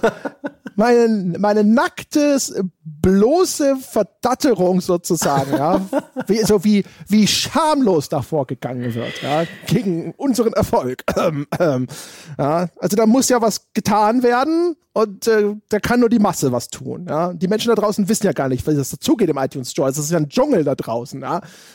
Einmal den Kopf an die falsche Richtung gehalten und schon ist die Hälfte weg und im Magen eines Jaguars oder eben von LeFloid. So. Und äh, wie immer auch der Aufruf, meine Damen und Herren, und das ist jetzt äh, rundheraus und umfassend positiv. Sie können Unterstützer werden von thepod unter gamespodcast.de slash Abo.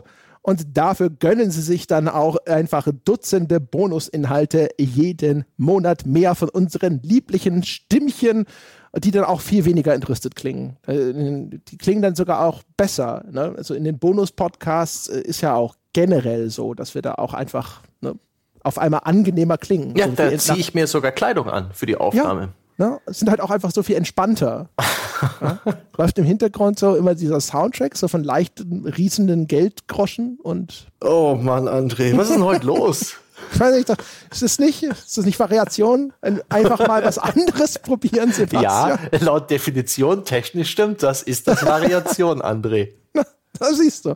Das wäre so geglückt. Das soll ja nicht langweilig werden. Die Leute sollen ja nicht hinter da sitzen und sagen, am Schluss erzählt er immer das Gleiche. Da kann ich abschalten. Ich sag dir, eines Tages, da werden wir diesen Call to Action der Aufnahme voranstellen. Soweit wird es noch kommen, oder? Nein.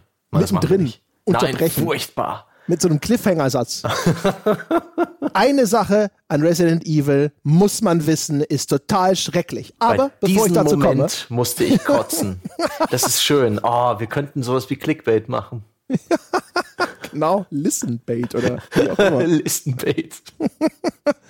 so, jetzt sind wir aber hier fertig, meine Damen und Herren. Das war's mit Auf ein Bier für diese Woche. Wir hören uns in der nächsten Woche wieder. Bis dahin.